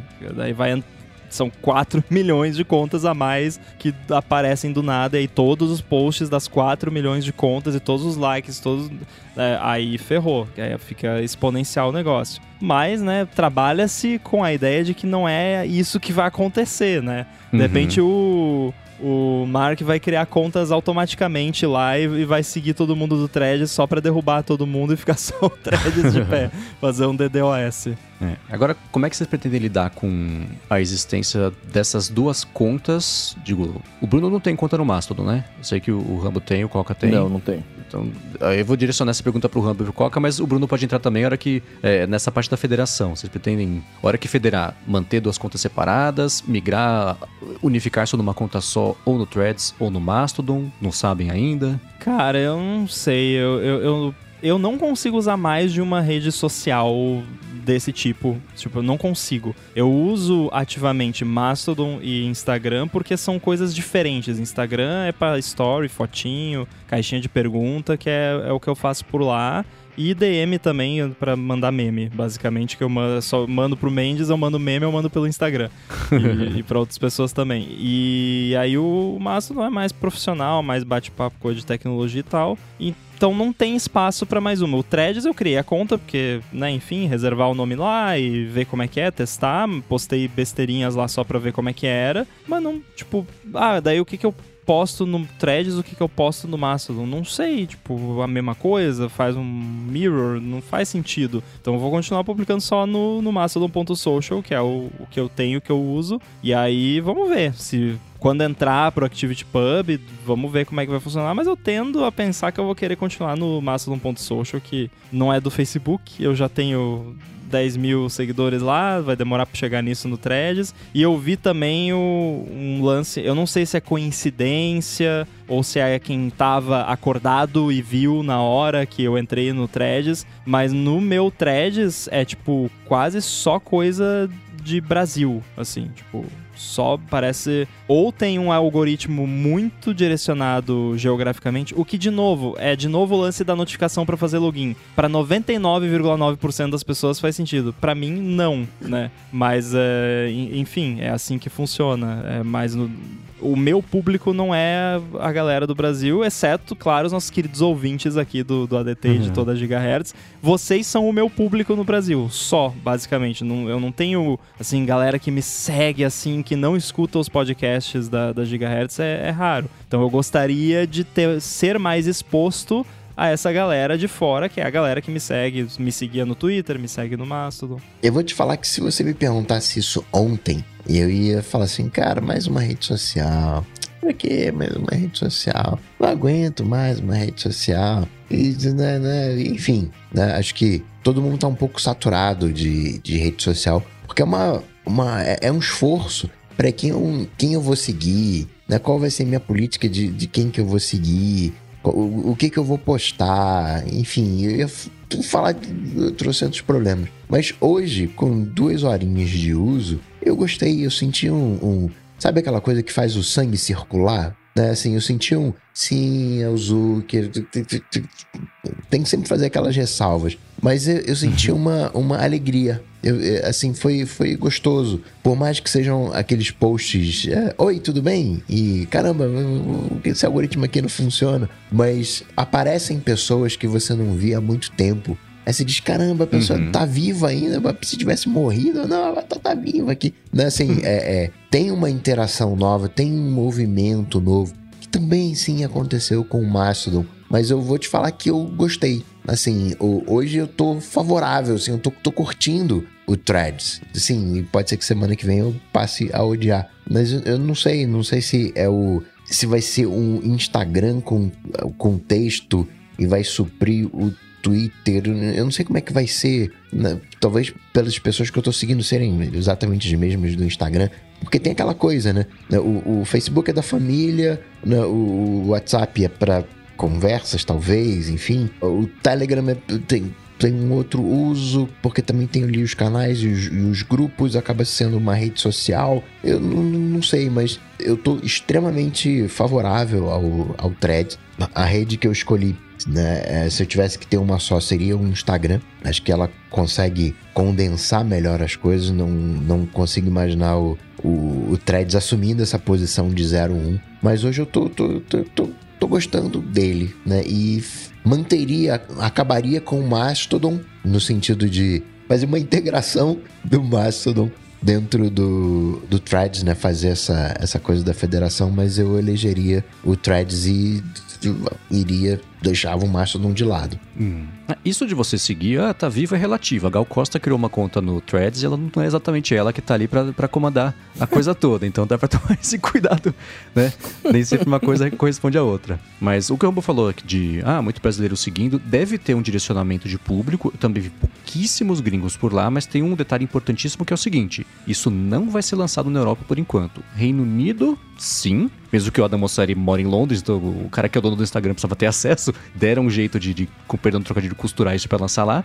Mas a Europa não. Então, se você tirar a Europa, Estados Unidos, é óbvio que isso ia dançar. Qualquer outro país que é alucinado por rede social? Brasil. Então, por isso que ao longo da semana Marcos Mion ganhou acesso, Astrid Fontanelli ganhou acesso, um monte de, de celebridade de TV com milhões de seguidores no Instagram ganhou acesso, porque é essa galera que, que vai ajudar a gravitar todo mundo ali para dentro. Então o Brasil vai fazer parte de um jeito gigantesco na estratégia desse negócio. Certeza que vai ter campanha na rua, que nem tinha do Reels até pouco tempo atrás, porque é, é o Brasil que vai fazer isso virar é, do jeito que o Facebook espera. Eu adoraria ter a chance de jogar no Threads a minha conta do Mastodon mas enquanto isso não chega, eu não sei ainda o que eu vou fazer. Eu vou ficar de olho ali no Threads, assim como de vez em quando eu abro ali o, Blue Sky, apesar de ainda achar ele meio irrelevante, o conteúdo que sai de lá. Eu, tava conversando com o meu irmão. Eu sempre saio do Blue Sky pensando assim, nossa, que, desperdício do meu tempo que eu fiz agora. Não saí de lá mais inteligente, mais burro de lá, e não mais inteligente, né? Mas eu, eu vou olhar de vez em quando ali. Não acho que eu devo interagir com as pessoas, com a galera no Threads. Posso, num primeiro momento, fazer esse lance de, se tiver um jeito, não deve nem ter API ainda, mas se tiver um jeito de fazer a postagem cruzada, né? Postei no Mastodon, posta de novo automático lá no Threads, apesar de eu conceitualmente ser contra isso, talvez eu faça. Então, né, dá pra gente ser umas contradições ambulantes de vez em quando. Mas o ideal vai ser a hora que eles liberarem essa compatibilidade com o Mastodon, eu linkar uma coisa na outra e quem me segue ali dá um jeito de passar automaticamente a me seguir no, no, no Mastodon. Apesar de não, se, não saber se isso é possível, que eu sei que você, a sua conta, você consegue migrar de um servidor para outro. Mas se eu já tenho uma conta no Mastodon e tenho uma no Threads, eu não consigo migrar para o Mastodon, já tô lá, né? Então não sei como é que vai ser isso aí, mas se tiver algum jeito de integrar isso no futuro, aí eu vou achar bem bacana. Eu acho que assim, cara, é, independentemente do que, do que fazer com a conta, migrar ou não migrar, etc., é, posso estar sendo aqui é, é doidão do, do Facebook, mas por ser uma rede social dentro da plataforma, né? Dentro do, da, da galera do Meta ali. Plataforma? É, ah, não. Da plataforma do Meta. é, eu acho que é, é, inevitável, né? Que, que a parada cresça bastante. Se vai virar, não vai virar, enfim, mas que vai crescer horrores, ela vai, né? Eu confesso que, para mim, Bruno, é, eu tô. Eu tava, enquanto vocês estavam falando, eu tava fuçando nela aqui, porque eu não tinha olhado bastante coisa ainda, né? É, para mim, é, eu, talvez eu seja crucificado, mas é tão confuso quanto o Twitter, assim, sabe? É, um monte de gente falando um monte de coisa e entra em conflito com outras paradas, sabe? Eu que não sei usar. Não, se você acha o Twitter confuso, você vai achar o Threads confuso, porque é, ah. o conceito é, é basicamente exatamente. o mesmo, né? Eu acho curioso esse lance que vocês falaram da celebridade celebridades, né? E aí você falou, ah, o Brasil e tal. E eu tava pensando no, na forma como a massa usou por muito tempo o Twitter e usa até hoje, que é um, uma rede de fofoca de celebridade, né, também. Uhum. E aí eu fiquei uhum. pensando, eu já falei várias vezes aqui sobre, pô, Instagram, olha como tem influencer lá e coisa, e, e é, o Instagram, ele, por mais que seja uma rede bacana e tal, ele parece muito fechadinho, muito apertadinho em caixinhas, assim, e, e não desenvolve um thread, né? Uma conversa ali e tal. Então, se a pessoa quer fofocar ali, contar uma história e, e receber respostas públicas sobre aquilo, não é um lugar tão bom para isso, porque tem comentários, mas é, é mais comentário estilo comentário de YouTube, que é só galera querendo lacrar, né? Ou xingar, ou enfim, ou só falar, ah, que bonito, né? Então eu acho que pode vir a tomar o lugar do Twitter em, em em grande parte, quando o assunto é essa galera mais famosa e tal, contar fofoca e aí fala mal do outro e faz coach, e aí a pessoa vai lá e xinga, e aí o fã vai lá e defende, né? que não tô falando que isso é um conteúdo bom necessariamente, mas é um conteúdo que causa engajamento, né? É, e aumenta o ARPU, né? Depois, quando tiver anúncio. Então, talvez ele consiga tomar esse lugar aí do Twitter nesse aspecto. É. E esse era o único domínio de rede social que o Facebook não tinha conseguido emplacar nada relevante, né? E desde o começo, assim, primórdios do Facebook e do Twitter, perguntaram pro Mark Zuckerberg do Twitter e ele falou: Cara, o Twitter é um carro de palhaço desgovernado que caiu por acidente numa mina de ouro. E Uhum. é meio assim, né? Se você. lê- tem um livro excelente que eu sempre recomendei, que chama Hatching Twitter, deve ser tipo Eclodindo Twitter lá, em português, que é do Nick Bilton, que conta toda a história do Twitter até, eu acho que a demissão da primeira vez do Jack Dorsey. Eu não lembro até que ponto ele para, porque o livro é meio velho também, né? E o Jack Dorsey acabou voltando depois. Mas mostra como, assim, eles deram. Eles foram errando, eles foram falhando pra cima até virar o Twitter. E é uma sequência. Podia ser um filme de comédia pastelão, assim, até eles virarem o que eles são. E, bom, até hoje segue uma, uma- uma sequência de, de erros e ele. É, é inevitável fazer essa comparação, ou aliás, fazer esse, esse paralelo entre o Facebook ter até hoje esperado o momento certo de lançar isso e que essa. Mais essa concorrência agora do Twitter, inclusive por grana, porque agora você vê, Netflix já criou conta por lá, tem empresa que anda Coca-Cola, já criou conta por lá também, vai começar a ter anúncio, né? Então não tinha ninguém para concorrer com o Twitter, por quê? Porque o investimento em rede social, basicamente só de texto, só cabia um no mercado. O Twitter implodiu, né? Sobrou espaço. Agora sobrou espaço para um. Quem que vai se aproveitar? O Facebook, que tem poder para colocar um negócio rápido no mercado. E eles certamente vão fazer integrações com o Instagram. Eu vi alguém comentando sobre, ah, bem que podia ter aqui um Close Friends também. Eu pensei, putz, é claro que vai ter Close Friends. Você cadastra no Instagram quem são seus Close Friends, que é tipo Twitter Circles. E aí você posta só para essas pessoas também do Threads. Eles vão começar a integrar isso. O Caio e Fabiano, gente, não vai inventar de ter stories aqui. É claro que vai ter stories aqui. Você vai poder postar no Claro. Instagram e fazer cross-post né, para lá e pro Facebook também. Então, essas coisas que são o que o pessoal tá com medo do Embrace, Extend e Extinguish, né? Vai começar a fazer falta ter story no Mastodon? Talvez. Talvez o público raiz do Mastodon nem queira ver story e vai ficar no Mastodon. Mas essas, a grande força que o Facebook tem em seu favor é o tamanho do Instagram, que é a segunda, se não a primeira, acho que é a segunda rede. Não, é a rede com maior quantidade de usuários ativos diários ou mensais mais usada do mundo e tá colocando produto novo e vai fazer dar certo pelo por tamanho, pela inércia né, de, de, de, de, de movimento que ele tem.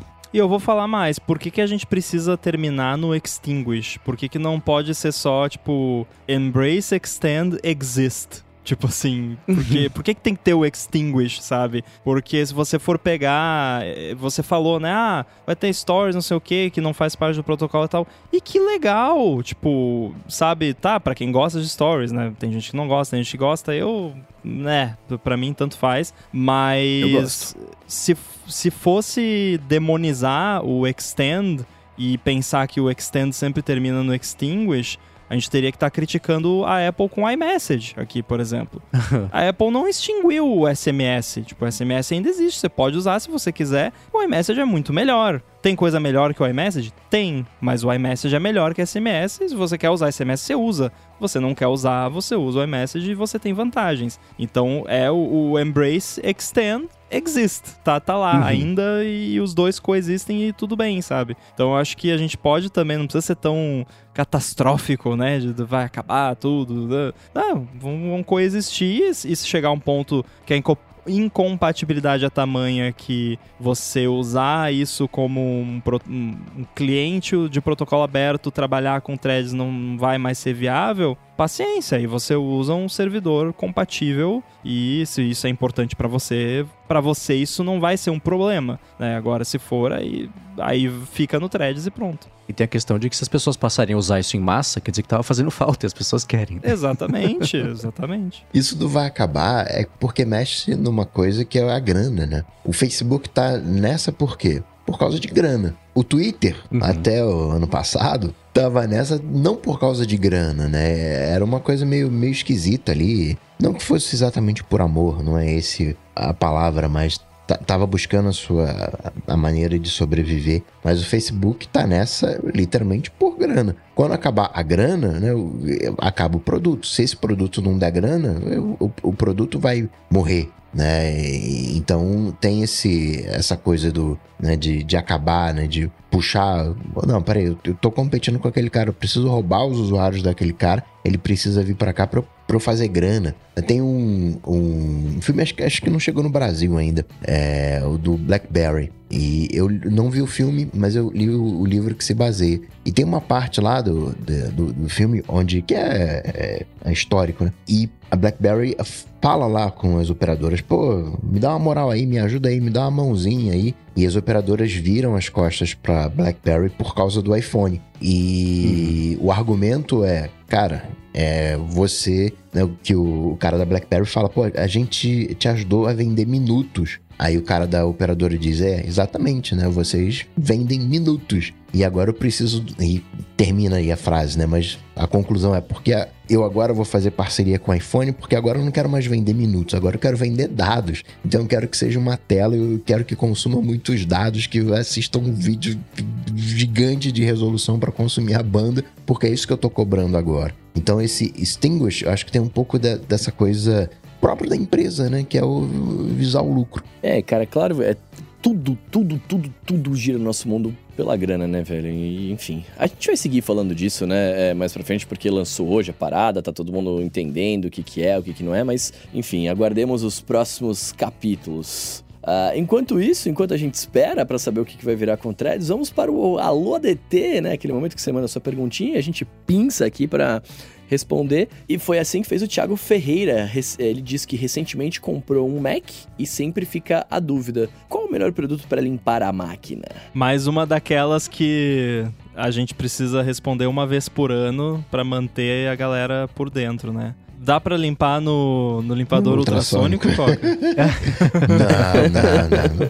Tem algumas coisas, né? Água e. Eu vejo aqueles vídeos, né, da galera que coloca óleo, né, e para refrigerar. Dá um negócio no coração, assim. Sim, funciona, mas, né, dá, dá um, dá, dá um negócio. E a mágica pra limpeza é álcool isopropílico, é, que é um. Que é um álcool que não tem água, né? Que evapora rápido, que vai ter, né, a, o, não é sanitizante, né? O bactericida, sei lá, o, né, a higienização, né? Álcool isopropílico, paninho, né? Que não arranhe, um paninho de microfibra e listo. Eu só não passo, né? eu Também a pessoa pergunta às vezes, ah, mas e na tela, né? Eu não passo álcool isopropílico na tela porque na tela o ideal é você não passar nada, nenhum produto, nada, só um paninho de microfibra muito limpo, sem nenhuma sujeirinha, né? Eu ainda passo, eu compro uns fardinhos assim, parece fardinho de refrigerante, daquelas latinhas de spray de ar comprimido. Então eu uso aquilo como uma pré-limpeza e pós também. Então antes de limpar, eu, eu passo o spray de ar comprimido para tirar qualquer sujeirinha que possa arranhar alguma coisa ali. Aí, aí ó, o Coca tem um espanadorzinho, mal bonitinho ali, ó. Um espanadorzinho com os fios de microfibra. Porra, aí sim, hein? Olha, Semana que vem o Rambo então. Sabe o que eu comprei? É um pompom, exatamente. Então você faz ali o cheerleader do Mac ou você usa o spray de ar comprimido. Tem, o spray de ar comprimido tem que cuidar, porque ele é muito forte, às vezes pode causar algum problema. Então tem que ir com calma, de longe, né? Não, não vira de cabeça para baixo, vai sair aquele aquela líquido gelado de dentro, né? Vai congelar o seu Mac. Então cuidado, né? Cuidado. Mas o álcool isopropílico é maravilhoso, né? Ele é um líquido seco. É, é- é bizarro, né? Porque você passa o negócio e fum, some na hora. Se você deixa. Você já é. esqueceu a garrafinha aberta, Coca? Você deixa a garrafinha aberta, o negócio some, vai sumindo, vai evaporando. Quando você vê, foi metade foi embora.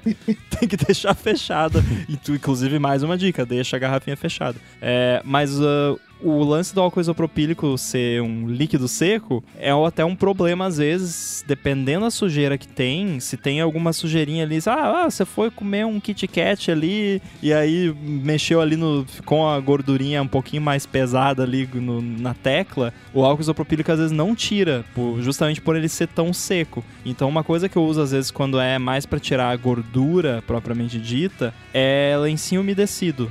Você passa ali um lencinho umedecido. Não pode ser não, um muito molhado e, é- e não pode apertar também pra sair o líquido de dentro e entrar no meio das teclas. Só passar de leve assim, só pra tirar aquela sujeirinha, gordurinha de cima e depois finaliza com álcool. Então, mas a, a dica é álcool isopropílico, não tem erro. Muito bem, então, todos com seus computadores devidamente limpos, né? A, a nossa última pergunta aqui é do Samuel dos Santos, que ele pergunta pra gente aqui, ó. Em outros anos, vocês comentavam sobre os episódios de Black Mirror no podcast. Nessa nova temporada tem um episódio sobre privacidade que brinca com a própria Netflix. A Joana é péssima, né? Que é o nome do episódio. Alguém por acaso viu esse episódio? Se sim, poderiam falar sobre? É, olha, tudo que eu vou dizer é que muito em breve a gente vai voltar com esse segmento aqui da brincadeira de bonus tracks serem sobre Black Mirror, então vale escutar e ficar ligado que em em breve, em breve. E não é brincadeira, é em breve mesmo. E não é brincadeira. Maravilha. Ó, se você quiser ver os links de tudo que a gente comentou aqui, vão estar na- nas notas do episódio, como diria o nosso amigo Coca. Queria agradecer aos nossos apoiadores lá em apoia.se barra de transferência, os nossos PicPagantes em picpay.me barra de transferência, ao Edu, que fez mágica comigo hoje aqui, muito obrigado. A ExpressVPN por patrocinar esse episódio. E é claro, a você que está nos ouvindo, e os meus amigos aqui da mesa, meus amigos. Muito obrigado por estar aqui. Se quiserem falar com vocês, como fazemos? Lá no Threads, Guilherme Rambo 2, mastodon.social, arroba underline inside no mastodon.social. Valeu. Pra falar comigo, também vai lá no thread, arroba coca.tech. Manda, não tem DM, né? Mas enfim, manda um cutuco. Aquela cutucada do, do Orkut, né? Pô, Fulano cutucou aqui. Buddy Poke. Que a gente troca uma ideia então lá no Google, na Coca Tech, que a gente troca uma bola. Muito bem, eu sou MVC Mendes nessas redes todas, apresento um monte de podcast aqui na Gigahertz e o Bolha Dev, Hipsters Fora de Controle pra Lura e muito em breve Casa Nova com colunas opinativas semanais. Semana que vem novidades sobre isso. Maravilha, maravilha. Eu sou arroba Bruno Underline Casemiro nas redes da Meta. Olha que maravilha. e é isso. Vai lá que a gente troca uma ideia. Então é isso, tudo dito e posto. A gente volta na semana que vem. Falou! Falou, tchau, tchau. Valeu.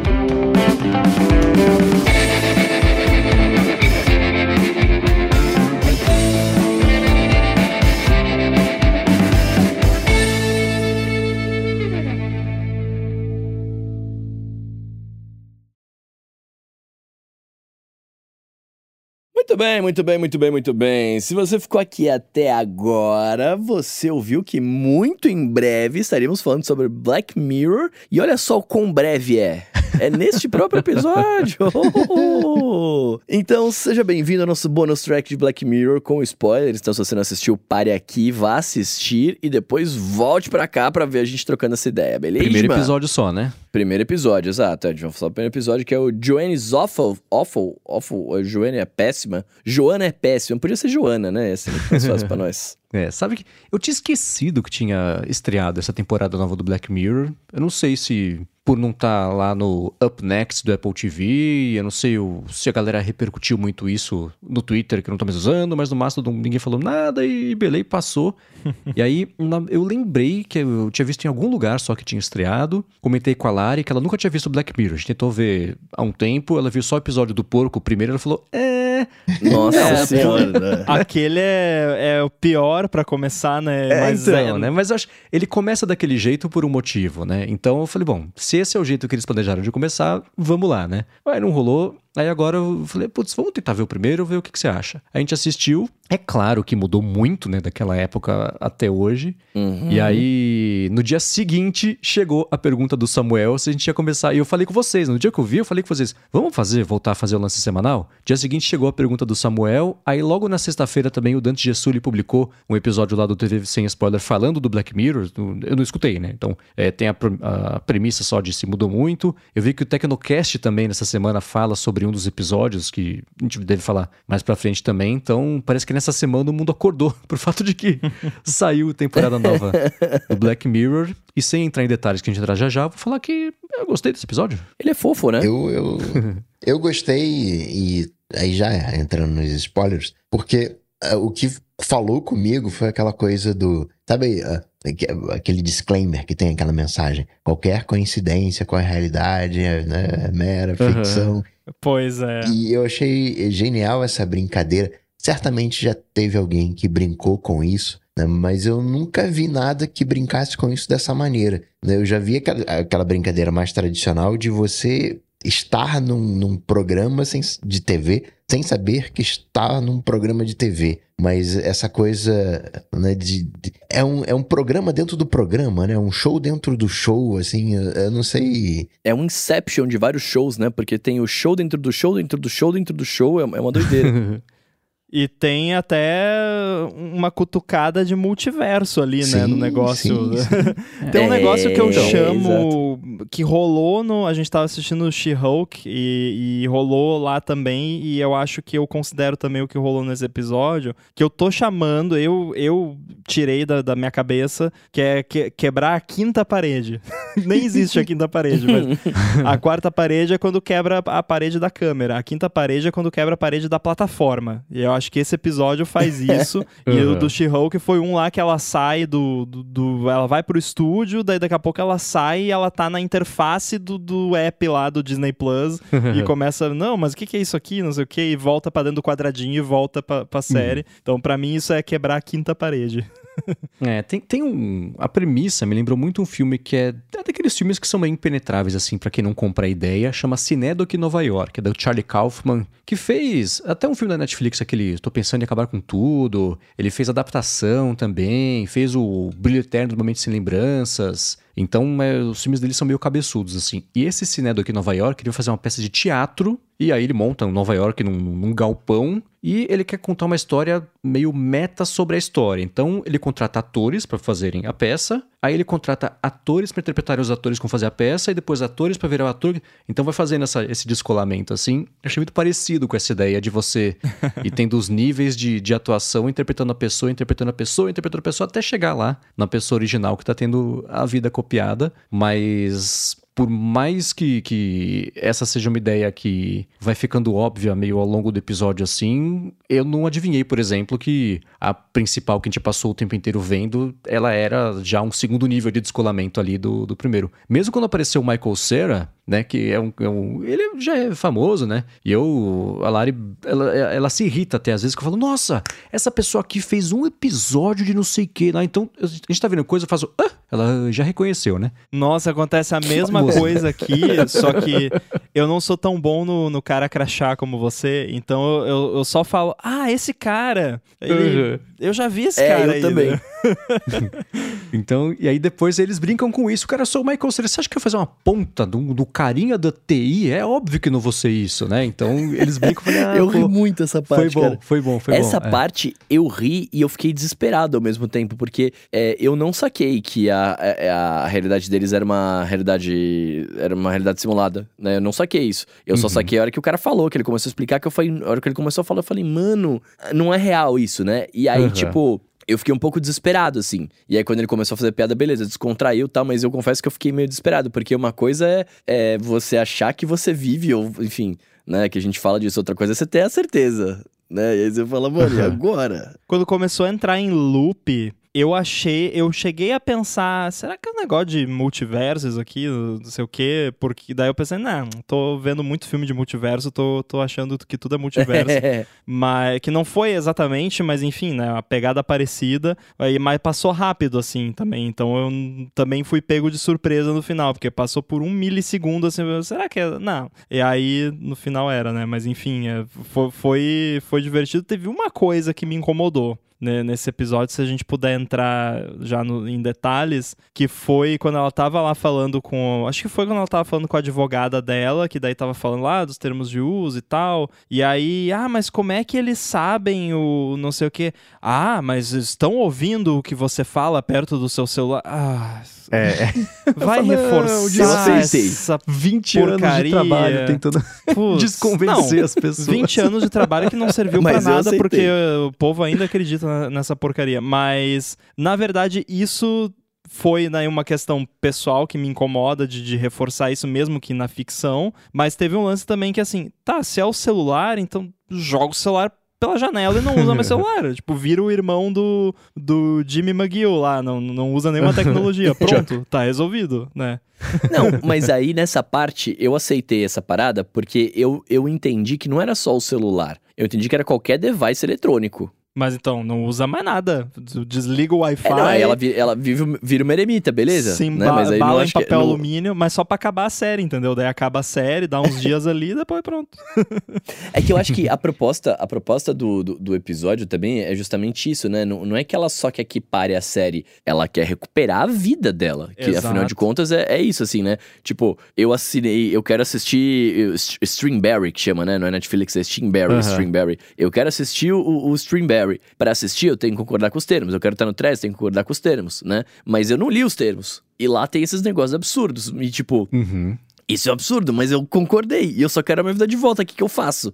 Eu não quero mudar de vida, né, por conta disso. E é uma coragem, né? Porque é o Netflix e o Streamberry é o Netflix. Tem até o Tudo Um lá do, do Netflix. É, é o Tudo Um, Netflix, né? E, e eles estão falando, tipo, né? Claro que é uma zoeira e tal, é ficção, mas é uma autocrítica, de certa forma, né? De tipo, Sim. olha o que, que a gente podia fazer aqui, ó. E vocês iam aceitar, porque ninguém o- os termos, né? É, esse cara, que é o Charlie Brooker, que é o roteirista, ele tem um vídeo dele que ficou bem famoso, que acho que o Rafinha Bastos copiou aqui depois de uns anos, que é o clichê de uma matéria de TV. E a, a narração, ela descreve como é que é a matéria, e aí entrevista com as pessoas, e mostra um monte de pé, e começa assim, um monte de pés passando pelas ruas em câmera lenta, aí depois segue para uma entrevista. Aí a pessoa, é, eu estou sendo entrevistado sobre esse tema e eu tenho uma opinião. E aí outra pessoa, é, eu estou sendo entrevistado e tenho outra... Então é também esse lance meio meta-comentário sobre matéria de Nossa, TV, eu assim. adoro isso, cara. Tipo aquele trailer que o pessoal fez também. Que é do- Sim, Nossa, é, os, muito os bom. Our Nauts lá. Hum. Então, é, é, e Black Mirror desde o começo teve isso. O lance que eu percebi de, de, de quem tá, sei lá, triste, chateado que mudou é porque ele era muito mais no estilo inglês de humor, ou de aquele humor mais ácido que eles têm, de crítica, que geralmente é mais incisivo do que crítica de, de produção americana e foi americanizando ao longo dos anos, tanto que você vê, por exemplo, esse episódio, a mulher dirige do lado, nosso lado certo da rua, né, o oposto, nem é em- no Reino Unido que se passa, você não tem, acho que pessoas britânicas, tem um outro, né? Mas no segundo episódio isso mudou. Spoiler. Então, ah não, esse eu não vi Não, ainda, é, vou ver não é semana após spoiler. semana aqui pra ficar... Mas, mas enfim, tem direção do lado errado no segundo episódio. Uhum. Só vou falar isso. Então, é, tem. ah, o, o inglês lá é o cara que tá no Yesterday, que tem uma das cenas mais bonitas da história do cinema pra quem gosta de Beatles, é uma lindeza. Mas tô devagando. Então, tem esse é, isso da, da série ter mudado um pouquinho ao longo dos anos, mas ainda assim não perdeu esse lance arriscado que ele sempre fez, quando o lance é a crítica, né? A crítica no começo, há 15 anos, dá pra fazer, ah, o seu telefone está te espionando, é o espelho Black, Black Mirror, né? Então, a, a crítica precisou ser um pouco mais profunda, porque uma crítica rasa tecnologia virou clichê, e ele teve uns bons anos pra pensar sobre isso, né? Ele acabou de falar sobre ah, de IA generativa, etc. Ele falou, cara, eu coloquei IA pra escrever episódio, ficou uma porcaria. Ficou o clichê do clichê, super pasteurizado, assim. Então, ele. Pessoas que são. que prestam mais atenção no conceito de criatividade do que elas fazem, geralmente conseguem chegar um pouquinho mais pra frente pra sempre surpreender e subverter a expectativa do que as pessoas acham que ela vai falar de crítica, né? Então, colocar a Netflix como uma criticada da brincadeira foi interessante.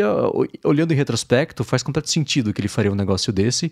E o curioso é que sai uma matéria falando que os, a- os acessos aos termos de uso da Netflix cresceram 1.500% depois da, da publicação desse episódio, que pessoal foi atrás pra ver se tinha alguma coisa assim. Ou né? seja, de um acesso por dia, agora tem 1.500 acessos Exato. por dia. Mas é, a minha parte favorita, acho que foi quando ela virou a Arlequina lá e foi pra igreja.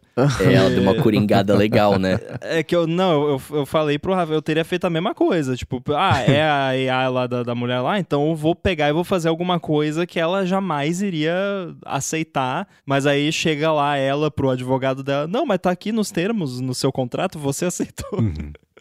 Só ah, ah, né, para ninguém mandar e-mails, 1.500% vai dar 16 usuários lendo, né, e não e não 1.500, né, o percentual. Mas o que eu achei legal Meia-noite e 40, tá? Só pra deixar bem claro aqui o motivo da matemática. E eu também nem sei se é 16 ou se é 15 ou se é 17. Sempre tem um menos um pra, pra confundir a história. Agora, o, sim, a, a Netflix tá brincando com ela mesma, mas no final das contas, isso é um quê de, um, de privacidade também, né? Porque a gente não lê os termos de uso de nada. Em algum grau, quando eu coloco lá um, um fio no, no Threads, eu tô cedendo a minha história para eles, né? No, no, sentido de repost e, e todas aquelas coisas. Acho que o, o, episódio ficou bacana porque eles contam já num universo. Uh, já em um multiverso, né? Já num, num derivado. Mas ele poderia ser tranquilamente uh, ser contado na, na, na raiz, digamos assim, e falar que tem os multiversos, mas eu olhei muito também como essa coisa de privacidade, né? Aquela coisa da, do, do espetáculo, né? De, de seja para um lado ou, ou para o outro. É, às vezes a gente quer mostrar muito como as coisas são legais, mas nesse momento que ela dá uma coringada, a gente também quer ver a coringada, né? A gente quer estar tá curioso ali para ver né, quando a coisa dá ruim, né? O, como a pessoa lidou com aquilo, né? É, é um, é, de alguma maneira, uma ode à espetacularização das coisas. Uhum. É, e de, ainda falando sobre o lance de termos, isso era do iTunes e agora eu cacei aqui é da App Store. Né? Você tem é, é, os termos, o, o, a pincelada de termos de uso e depois tem A, B, C, D, D. O termo G diz que ao usar a App Store você concorda em não usar aplicativos para fazer mísseis, bombas nucleares, químicas ou biológicas. Tá no contrato. Porra, que bom, né? Deve ser um incentivo fiscal colocar essa mensagem.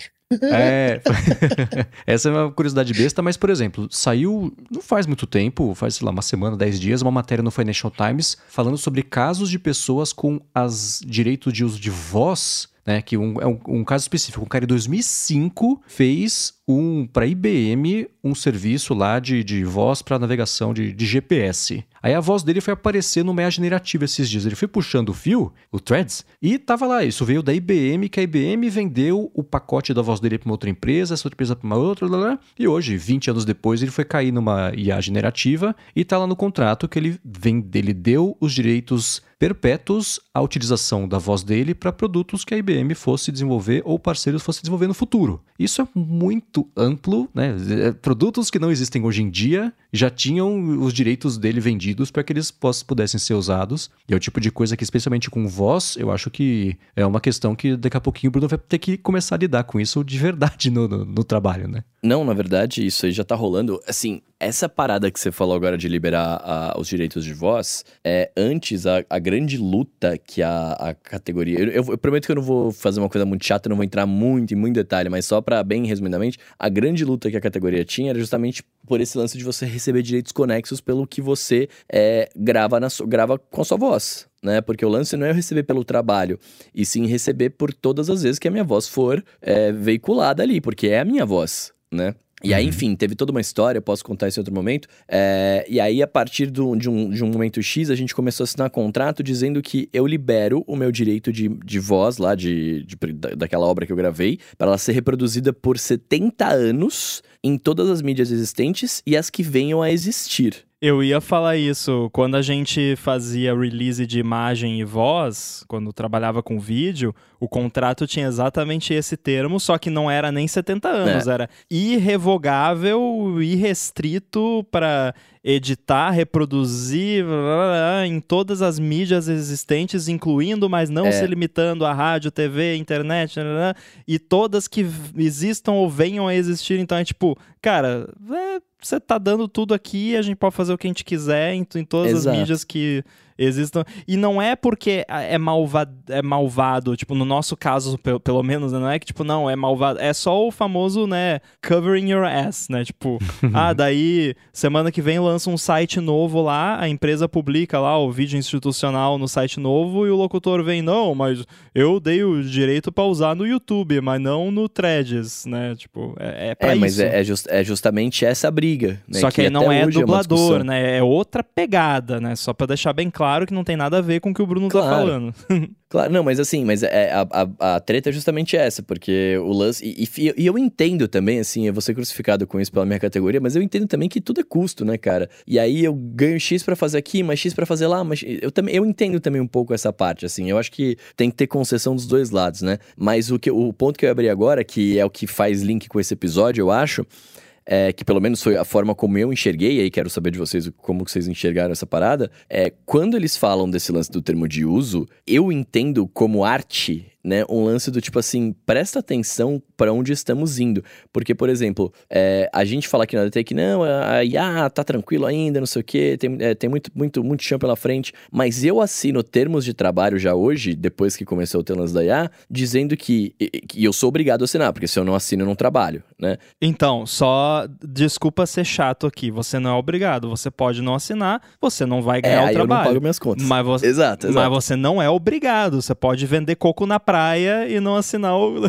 Eu digo, exato, eu digo eu sou obrigado porque eu quero trabalhar com isso e Sim, para sim. trabalhar com isso eu tenho que concordar com esse termo. É- Esse é meu ponto. É, então eu tô assinando termo pra game, pra dublagem, etc, dizendo que eu estou liberando a minha voz para que ela seja reproduzida por uma IA. É. Sacou? Então, tipo, é, é, é isso que tá acontecendo, né? E, e eu enxerguei esse episódio justamente como uma crítica a isso também, né? Porque quando você quando eles assinam lá os Steam, Streamberry dizendo que eles, pra assistir, eles estão liberando a vida deles, né? Que é, pra, pode ser tudo feito, no fundo, no fundo é o que a gente tá fazendo agora, né? Assim, a gente, tá, a gente quer fazer parte desse momento. A gente quer, eu quero dublar, eu quero gravar, eu quero assistir. E pra isso eu tenho que concordar com essa parada, sacou? Então é, é, é isso, é uma doideira. Mas eu, eu, eu me enxerguei muito lá nesse momento, assim. Eu me enxerguei muito. É que eu leio os contratos, né? Então eu sei o que, o que tá acontecendo. Mas eu me enxerguei muito um Bruno de, de uns tempos atrás que não leria o contrato, né? E, e acontecendo uma coisa dessa comigo, eu falando, mano, mas eu não concordei com isso. E aí você fala, não, mas você concordou, tá aqui, você, você topou, você que não quis ler. Né? Você Eu vou tem te- que estar mais ligado com o que, que você libera,